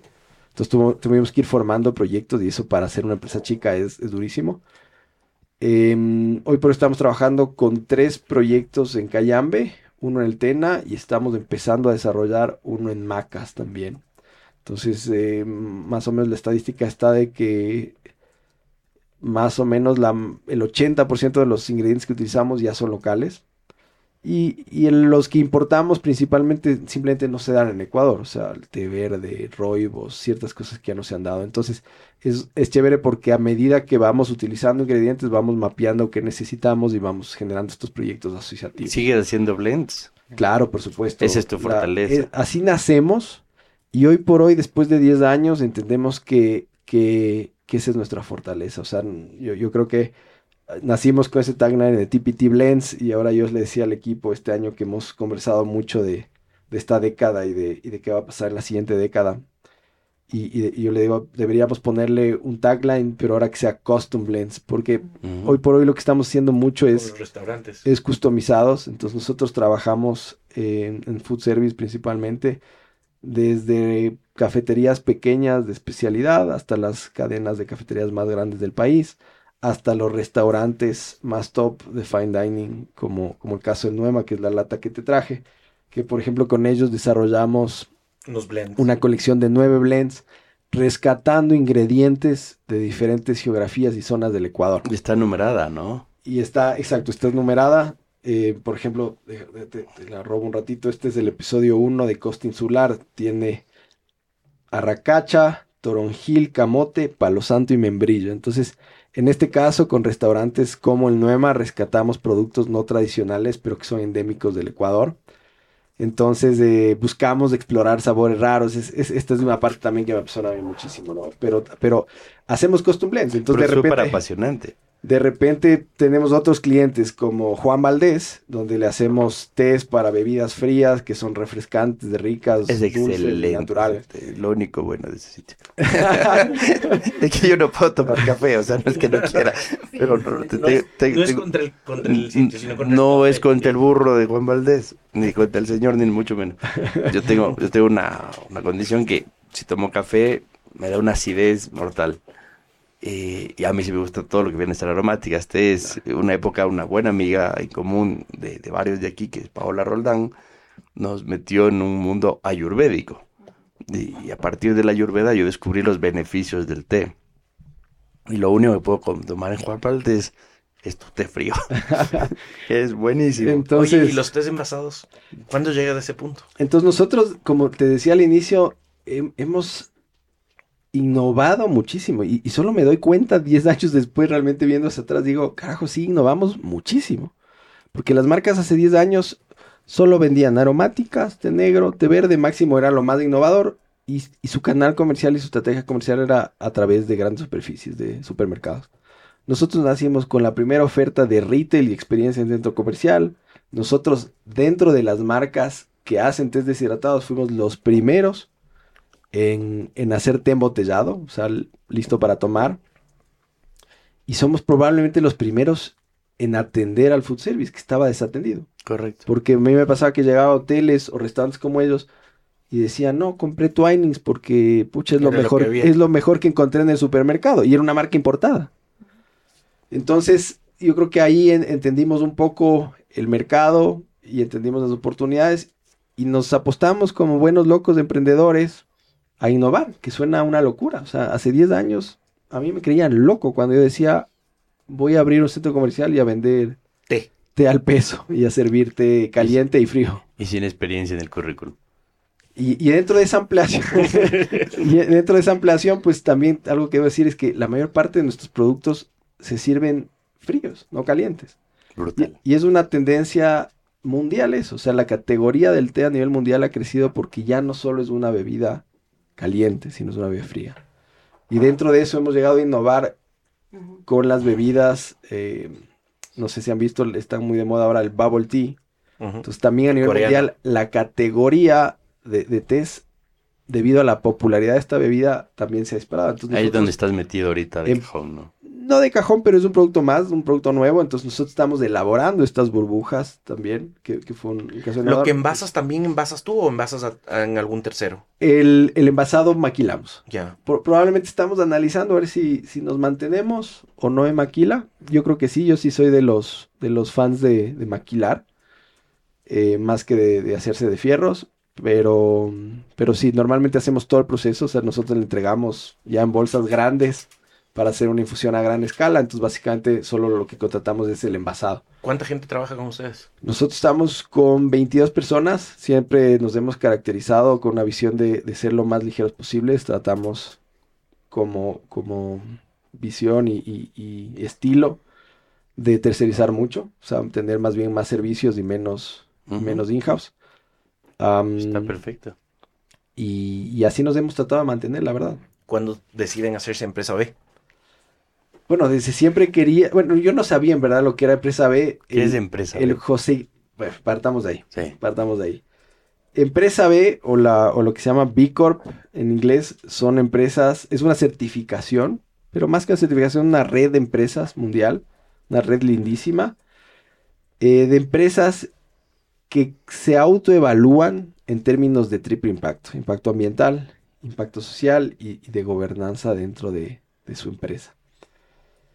Em, y yo, pues, hace mucho tiempo cuando empecé le conocí al José Ignacio Morejón, que es el director del sistema B actualmente, y que él en su momento dado tenía un emprendimiento de Guayusa, se llamaba Sasa Guayusa. En los primeros momentos de la Guayusa, cuando recién Runa empezó, o sea, él ya estaba Unos visionando. siete años atrás, más o menos. Un poquito más. Entonces, eh, nos topamos un día en un local de TPT, me trajo su Guayusa, quiero que pruebes, y empezamos ahí a conversar. Años más tarde me dice, no, vendí mi participación en Sasa y estoy trayendo la representación de, de Sistema B. Digo, ¿qué es eso? Me dice, tú deberías ser empresa B. Digo, ¿por qué? por esto, por esto, por esto. Y, y teníamos un montón de cosas naturales, sin forzar a la empresa, que lo hacían que sea una empresa responsable y sostenible. Entonces me decía, tú ya estás trabajando con asociaciones, tus productos son agroecológicos, eh, y había un montón de detalles. Y yo decía, pucha, ¿será? ¿No será? Me dijo, haz la evaluación. Hicimos la evaluación, que es gratuita. Y, en la evaluación fue un momento de aprendizaje de decir, wow, o sea, en verdad estamos impactando positivamente de un montón de cosas que yo no me daba cuenta porque probablemente siendo un millennial para mí eran como normales. Porque también tienes un cambio generacional donde tienes empresas o empresarios más, un poco más antiguos que a veces sí les cuesta y que la forma y el estilo de hacer Para ti era empresa un tema natural. era lo más natural. Entonces, hice la certificación, la hice solito porque en ese momento la empresa era más chiquita, no tenía con quién hacerlo y era un trabajo largo. Hasta ese momento solo se habían certificado Impacto, una empresa de Guayaquil de servicios, y el único producto que estaba certificado era Pacari. Y nosotros fuimos el tercero o cuarta empresa, segunda de alimentos. Y nos certificamos un, un proceso larguísimo y tedioso, pero relativamente fácil. Y fue un proceso lindo porque nos porque dimos cuenta. nos dimos cuenta que y aprendimos que un montón de cosas las estábamos haciendo bien. Y aprendimos también que, que el Ecuador es muy competitivo en términos, términos eh, por ejemplo, laborales. Entonces, por ejemplo, hacíamos la evaluación con, con B-Lab en Estados Unidos y decía, oiga, ¿usted le da permiso de maternidad? Le digo, sí, aquí es, Es lo normal". obligatorio. Pero así pensaban que, que era mentira, así. Le digo, pues no, aquí está.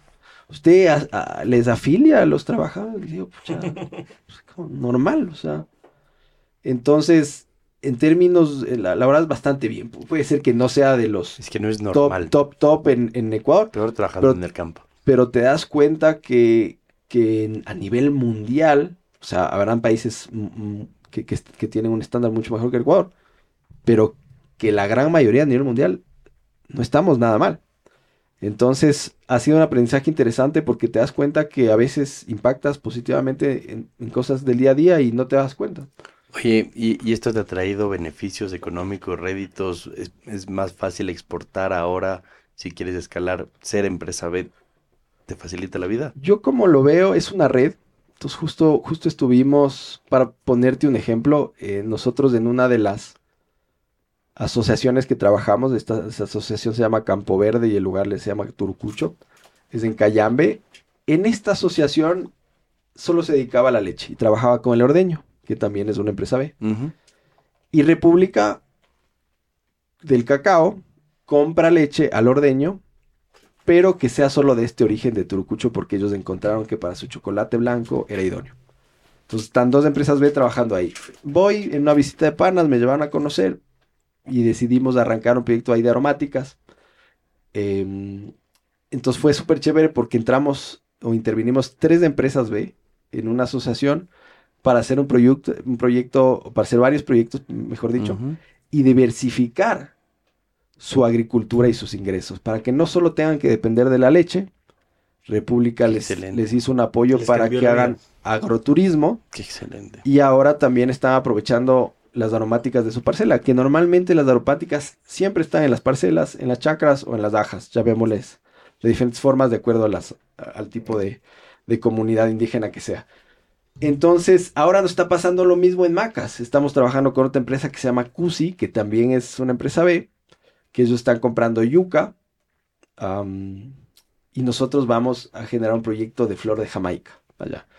Entonces, este es, es un tema interesantísimo y a mí me apasiona un montón. Pero el Ecuador es un en, en su gran mayoría sigue siendo un país agrícola. Y dentro de esa agricultura, la gran mayoría se da por pequeños productores, de comunidades campesinas y comunidades La geografía del Ecuador les lleva a eso, ¿no? Y esa problemática, y, y hay varias problemáticas, baja tendencia de tierras, y, y dentro de esa problemática social y económica que tienes, normalmente ha habido una problemática de monocultivo, allá entra toda la parte de agroquímicos a veces.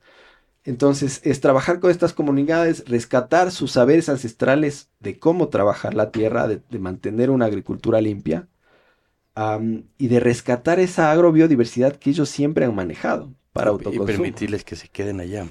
Y permitirles o fomentar que los Que no jóvenes ya no migren. Exacto. Porque hay un problema también de, de migración eh, A las ciudades. a las ciudades, de los cabezas de familias o de los más jóvenes. Entonces, en, en muchos O casos, inmigración afuera del país. trabajamos con señoras ya mayores y cada vez que asoma alguien joven es como, oigan, pucha, vamos a mimarle para, para que, Para se, que se quede, anime. Para que se anime. Entonces, dentro de eso vienen un montón de factores. O sea, había un tema de, igualdad de género, de fair trade, porque para que sea atractivo tienes que pagar más. Pero para que puedan vivir de esto, esta es una teoría que yo tengo y la, la mantengo fervientemente, no pueden depender solo de una empresa, no pueden hacer solo leche o solo papa o solo maíz. Tienen que diversificar o solo aromáticas. Es- Entonces está buenísimo Entonces, este- esta- estas Nuestra, alianzas. nuestra visión es, y mi visión personal, yo, yo he estado como enfermo con este tema, es siempre poder articular con otras empresas y también con otras entidades. Entonces, por ejemplo, en el caso del, del tema de Macas, estamos anclándonos a un proyecto de la, de la cooperación alemana de la GIZ. Y así nosotros, para desarrollar las diferentes asociaciones con las que trabajamos, nos hemos tenido que articular también y anclar a proyectos con Maquita, con, igual con, con fondos de la Unión Europea, em, con el PNUD también, porque también como empresa pequeña no podemos y no tenemos los recursos para, para, para formar una asociación. Entonces hacemos y entramos en capacitación en los términos que conocemos, cosecha, sabor, secado, empacado, Cuidado todo el manejo. A veces en la parte de agricultura buscamos otros aliados y también la parte de, de la formación administrativamente hablando de una asociación que es muy complejo. También entramos a veces con otros actores que necesitan entrar con consultoría, recursos, gente que, que esté al, al 100% ahí. Entonces, a mí es algo que me encanta, es fascinante. em, y creo que es, es como esa esencia de TPT. Y nosotros siempre decimos como punta, punta de lanza, y así nos, nos, nos- nos ve la gente que, que TPT es del té del mejor, del mejor sabor y del mayor aroma. Pero es gracias a esto. O sea, si no hubiera todo este propósito, este impacto social, este trabajo con estas mujeres, no podríamos lograr la taza, el aroma y el sabor que estamos logrando actualmente. Vas a exportar, vas a salir, ya estás exportando. Exportamos hace un par de años a Panamá, anclados a, a, La Rey. a la I, a la red, a, a Corporación Favorita. Em, pero, pero nosotros siempre hemos tenido una visión de agotar todas las posibilidades en el mercado local. Yo soy de los que pienso que es mejor hacer foco y concentrarse, depende de cada industria, obviamente. Pero en el caso, en el caso nuestro dijimos, vamos a enfocarnos en Ecuador. Que en Ecuador siempre finalmente juegas de local. Y uno cuando tienes una empresa ligera como la que tenemos nosotros, no puede estar tampoco con muchos frentes. Entonces hemos tenido un foco en Ecuador y nos ha ido bien. Vemos que tenemos mucha cancha todavía por jugar, pero ya estamos trabajando, ya tenemos inclusive interesados en otros países. Entonces estamos mapeando oportunidades en Brasil, Chile y España. Qué bien. Genial. Entonces, y hemos hecho exportaciones Qué- yo- pequeñas. yo lo que estaba pensando es, qué lindo llegar a Chile, ¿no? O sea, ¿qué, qué fue Claro. tu punto de... No, no, y hemos hecho análisis. O sea, yo no te estoy diciendo así suena, suena ligero, pero detrás de lo que te digo hay unos análisis súper interesantes. Y en la lista vemos que Chile debería estar primero. O Por sea, consumo, por, por, por un montón de facturas, Por- eh, de, de factores, entre ellos consumo, entre ellos el, el price point que se maneja en la categoría es bien favorable para que no tengas que, que entrar muy estrecho en tema de márgenes. Em, el tipo de té y de empresa que es TPT no tiene tantos competidores porque, Porque estás en un nicho. Si te vas, si te vas a competir abajo con, con tés masivos de supermercado, pucha, bien duro, bien difícil. Pero si es que ves del tema de hebras, calidad, ah, food service, ah, blends, custom blends. Fine dining. hay Oye, yo ya terminando, pocas preguntas rápidas y es, eh, siempre hablas de somos, hacemos y atrás hay una señora que vive en tu casa, con la que trabajas hace seis, hace seis años creo, Sí, que ¿no? ¿De dónde sacan tantos, tantos datos? Sí. No tengo idea. La- las fuentes son confidenciales.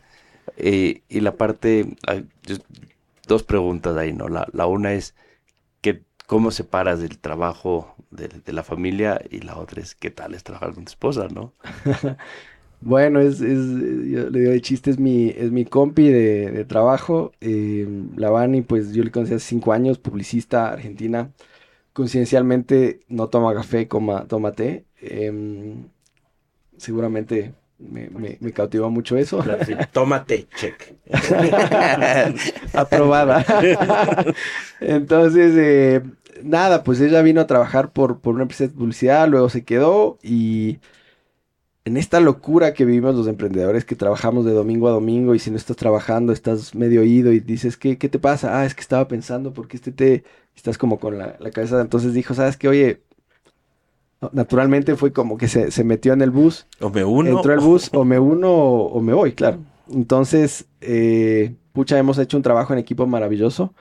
Ella hoy por hoy comanda toda la gerencia eh, comercial de, de la parte de B2B. Mm. Y, mm, y realmente creo que ha sido un antes y un después. O sea, hace un trabajo maravilloso. Es súper difícil trabajar en pareja. Pero, pero hay que saberlo hacer y, y- y es llevadero también. O sea, yo creo que no nos ha ido mal. En realidad no- nos, nos- nos va bien, disfrutamos los dos. Hay momentos y momentos, pero, pero en general pues estamos bastante bien. Qué excelente. Qué, qué excel- A, mí, a mí me parece algo complicadísimo, pero, Complicadísimo. pero lo estoy estudiando, believe it or not. Eh, oye, preguntas rápidas, así, ronda para terminar. Dale. Eh, ¿Algún prejuicio que la gente crees que tenga sobre ti? Buena pregunta. Eh, bueno, en términos de, de laborales, pues siempre he sido bien, bien exigente. Entonces a veces como... No, no sé si es que hay ese prejuicio de decir, pucha, es jodido el, Guillermo. el Guillermo. Cosas que poca gente sabe sobre ti. Bueno, en el ámbito empresarial no mucha gente sabe pues esta historia linda con, con el mundo de los toros y de rejoneo. Yo creo que si algo lindo pues ha sucedido hoy en este podcast es, es poder haber podido contar esa parte de mi historia. Em, entonces podré, podría decir eso, ¿no? Que, que ese, ese pasado lindo de, de los toros. Buenísimo. Eh, en tu Facebook siempre estás sonreidote. ¿no? ¿Qué, qué te hace reír? Bueno, tengo, tengo cara de, de cabreado, dicen, cuando no estoy sonriendo. Pero, pero ahí sí trato de ser muy, muy risueño. Eh, soy de las personas que creo mucho en la energía y estoy como muy pendiente de, de cuidar mi energía y, y de no estar bajoneado, sino siempre pues de estar ahí a, a tope pues con, con la energía siempre en alto. Excelente. ¿Cuál ha sido tu mayor decepción? Em, no hay una que me venga así a la mente, pero en general, pues yo creo que la mentira, la mentira creo que es de las, de las cosas que decepcionan mucho. Em, sí, ya me acordé de una. también es un- una historia que, que no he contado mucho, pero nosotros eh, pa- pasamos un robo en la empresa y, y fue realmente muy decepcionante y, y la sensación cuando, cuando te das cuenta de que te han estado robando y, y no te diste cuenta antes, pues es, es una sensación muy decepcionante y, dura también. Pero bueno, han sido partes que las hemos sabido sobrellevar también. Excelente. Eh, ¿Habría forma de definirte en dos palabras? Pucha, yo creo que es duro definir a cualquier persona en, en- en solo dos palabras, pero si me preguntas dos, pues pasión y sacrificio. Buenísimo. Y si tuvieras un superpoder, ¿qué superpoder te gustaría tener? Alegrar a la gente. Superpoder. Les damos la bienvenida a Detrás del micrófono. Conducido por nuestra jefa de producción, la perspicaz Cristina Garcés. Este es el espacio donde revelamos los secretos mejor guardados y respondemos esas preguntas que todos se mueren por hacer. Prepárense para un knockout de verdades. La primera es, eh, ¿qué, qué hiciste? ¿Qué fue lo que te hizo ganar el concurso del bootcamp? Y bueno, yo creo que mucha pasión, ¿no? En, en el, el pitch para mí es, eh, como esa primera cita, que no tienes que ir un poco más allá en la información, pero pues demostrar mucha energía, mucha pasión. Eh, para mí yo creo que demostré una cosa que, siempre lo digo cuando, cuando doy alguna mentoría o algo, y es que cuando uno arranca no tienes muchas, muchas certificaciones muchas cartas a tu favor. Pero si algo, algo, puede jugar es que seas un especialista en lo que haces. Entonces eh, me, me demostré como el primer sommelier, el, que no existía un- una persona con tal grado de especialidad en esta industria. Y yo creo que eso pues presta bastante bien porque en términos de inversión siempre hay esta pregunta de decir, bueno, ¿a quién le pongo el dinero? ¿Al fundador o a la persona o al proyecto como tal? Entonces creo que, claro, finalmente la, la- la persona recibe el dinero y la trabaja. Entonces yo creo que por ese lado fue, fue un, un punto a favor. Chévere. Yo creo que para los emprendedores es súper importante como llevarse aprendizajes de, del- de los que has tenido tú. Entonces quería saber que nos cuentes cómo, cómo hacer, qué, qué tiene que hacer la gente para llegar a que le inviten a estos pitch de, de las Startup Ventures o de, de estas cosas. Bueno, hoy por hoy se le conoce como ecosistema de emprendimiento. Y me acuerdo hace 10 años me hablaban de ecosistema y yo decía, ¿qué es esto? Em, y creo que te tienes que meter en como, como en, en este tren, ¿no? Subir, subirte a este, a este tren y te empiezan a aparecer contactos y empiezas a conectar. O sea, creo que hay que estar en todos los eventos que se puedan. eh, estar siguiendo a todas las entidades que están apoyando actualmente. Por ejemplo, ah, para los, los que están escuchando, eh, los que están arrancando, ahora hay mu- mucho fondo de, de capital semilla. En mi época no existía el capital semilla. Entonces, por ejemplo, con Quito acaba de cerrar una convocatoria, el gobierno va a sacar otra eh, recientemente. Entonces, tienes que estar muy atento para aprovechar de acuerdo a la etapa que estés. Si es que estás en una etapa donde necesitas eh, inversores de ángeles, entonces, pucha, hay que tocar la puerta a Startup Adventures. Entonces, si es que te apasiona esto, tienes que estar muy empapado de todo el ecosistema, de todas las entidades, sean de gobierno, sean de academia, sean privadas, sean de cooperación. Entonces, yo creo que cuando a uno le apasiona algo, estás buscando y bebiendo todo eso, ¿no? Yo, yo me- tenía un profesor en la universidad que decía, no eran épocas de redes sociales, entonces decía, ¿qué revista compras tú? ¿Y qué quieres ser en la vida? Buenísimo. Entonces había gente que decía, yo compro el estadio, ¿y tú qué quieres ser? "Mm, quiero ser gerente de alguna empresa. Es que no, debería ser futbolista o de estar en en la, en la, en el negocio futbolístico, ¿no? Entonces yo, yo me acuerdo eh, que me preguntaron a mí y yo dije, "Pu- a mí me gusta el avistazo. Entonces dice, bueno, eso hace sentido si es que quieres ser empresario. Entonces yo creo que eres lo que consumes. Y ahora que estamos pues en épocas más que de revista de redes sociales, dependes de mucho eso. Entonces sacarle el jugo a todo, a toda la información que puedes encontrar en el ecosistema o en las redes igual. Chévere. ¿Y qué tal la parte de incorporar socios a tu negocio? Empezaste un montón de negocios eh, solo, quisiste ser emprendedor solo. ¿Cómo, cómo fue la, ese cambio? ¿Qué, qué fue lo que te, llevó a tomar esa decisión? Estaba en un momento que estábamos empezando a crecer y, y tenía muchas inquietudes en mi cabeza. O sea, sentía que no tenía, me faltaban las respuestas para muchas decisiones y tenía una sed grandísima de mentoría y de, y de directorio. Igual el mensaje aquí también es, si es que tú no logras tener, tener socios, tienes que buscar mentorías. Y a veces yo digo, la mentoría es un intercambio de conocimiento de dos vías, en realidad, porque no solo aprende el mentoreado, aprende el mentor también. Claro. De hecho, dicen que el que más aprende en realidad es del mentor, para volverse un maestro. Pero bueno, sin alargarme el cuento, pues tú puedes aprender no solo de un gran empresario, de un CEO, de un gerente, puedes aprender de otro emprendedor que quizás lleva unas cuadras más adelante que tú. Lo importante es preguntar, lo importante es tratar de buscar esas mentorías y esos espacios. Justo ligado a esto, te quería preguntar qué tal fue tu cambio de rol, de pedir inversión a tú dar inversión, a, ser- a convertirte en inversionista de, de- de un emprendedor nuevo. Sí, mi- yo creo que me- mi figura y mi postura en el, en el club de, de- de inversión Ángel de Startup Adventures lleva dos sombreros. Definitivamente, pues llevo el sombrero de inversor.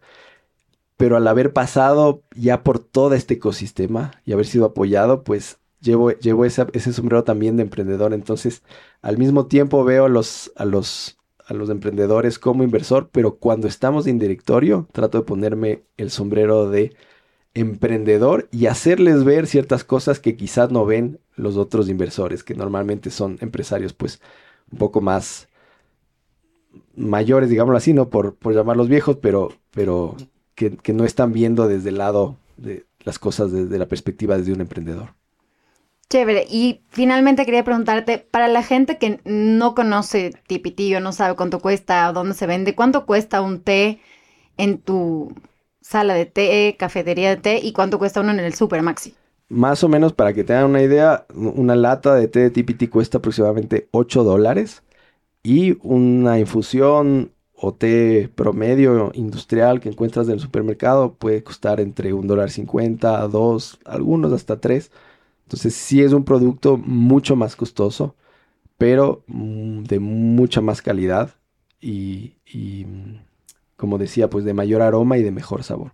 Y en el local, En el local para, para servirse eh, em, tienes más o menos de 3 dólares, 3, 3 como un, dólares. ca- como un café, como una Ajá, cafetería. Sí, como una cafetería.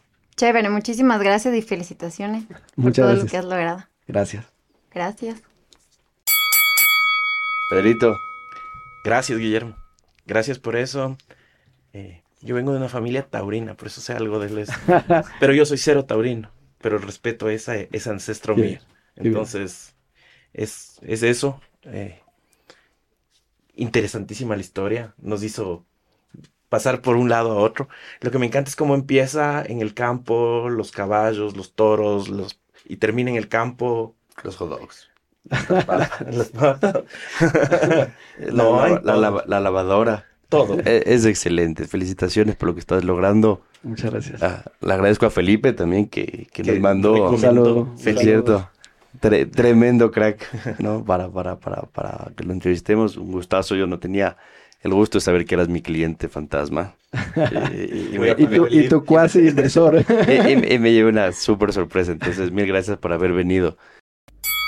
Open Box llega gracias al auspicio de Walker Brand, primera consultora digital con 13 años de experiencia. Si quieres construir estrategias y acciones tácticas a tus metas y modelos de negocio, llama a Walker Brand. Tuautoencasa.com. Compra tu auto 0 kilómetros en línea, con la mejor oferta sin salir de casa. Experimental, una célula enfocada a la innovación y medios digitales. Entrepreneurs Organization, una red global conformada por fundadores y constructores de empresas que ayuda a alcanzar el máximo potencial en los negocios y en la vida personal. Y bueno amigos, eso es todo por hoy. Recuerden que en el ring de los negocios puedes perder un round, pero la pelea continúa. Nos vemos en el próximo capítulo.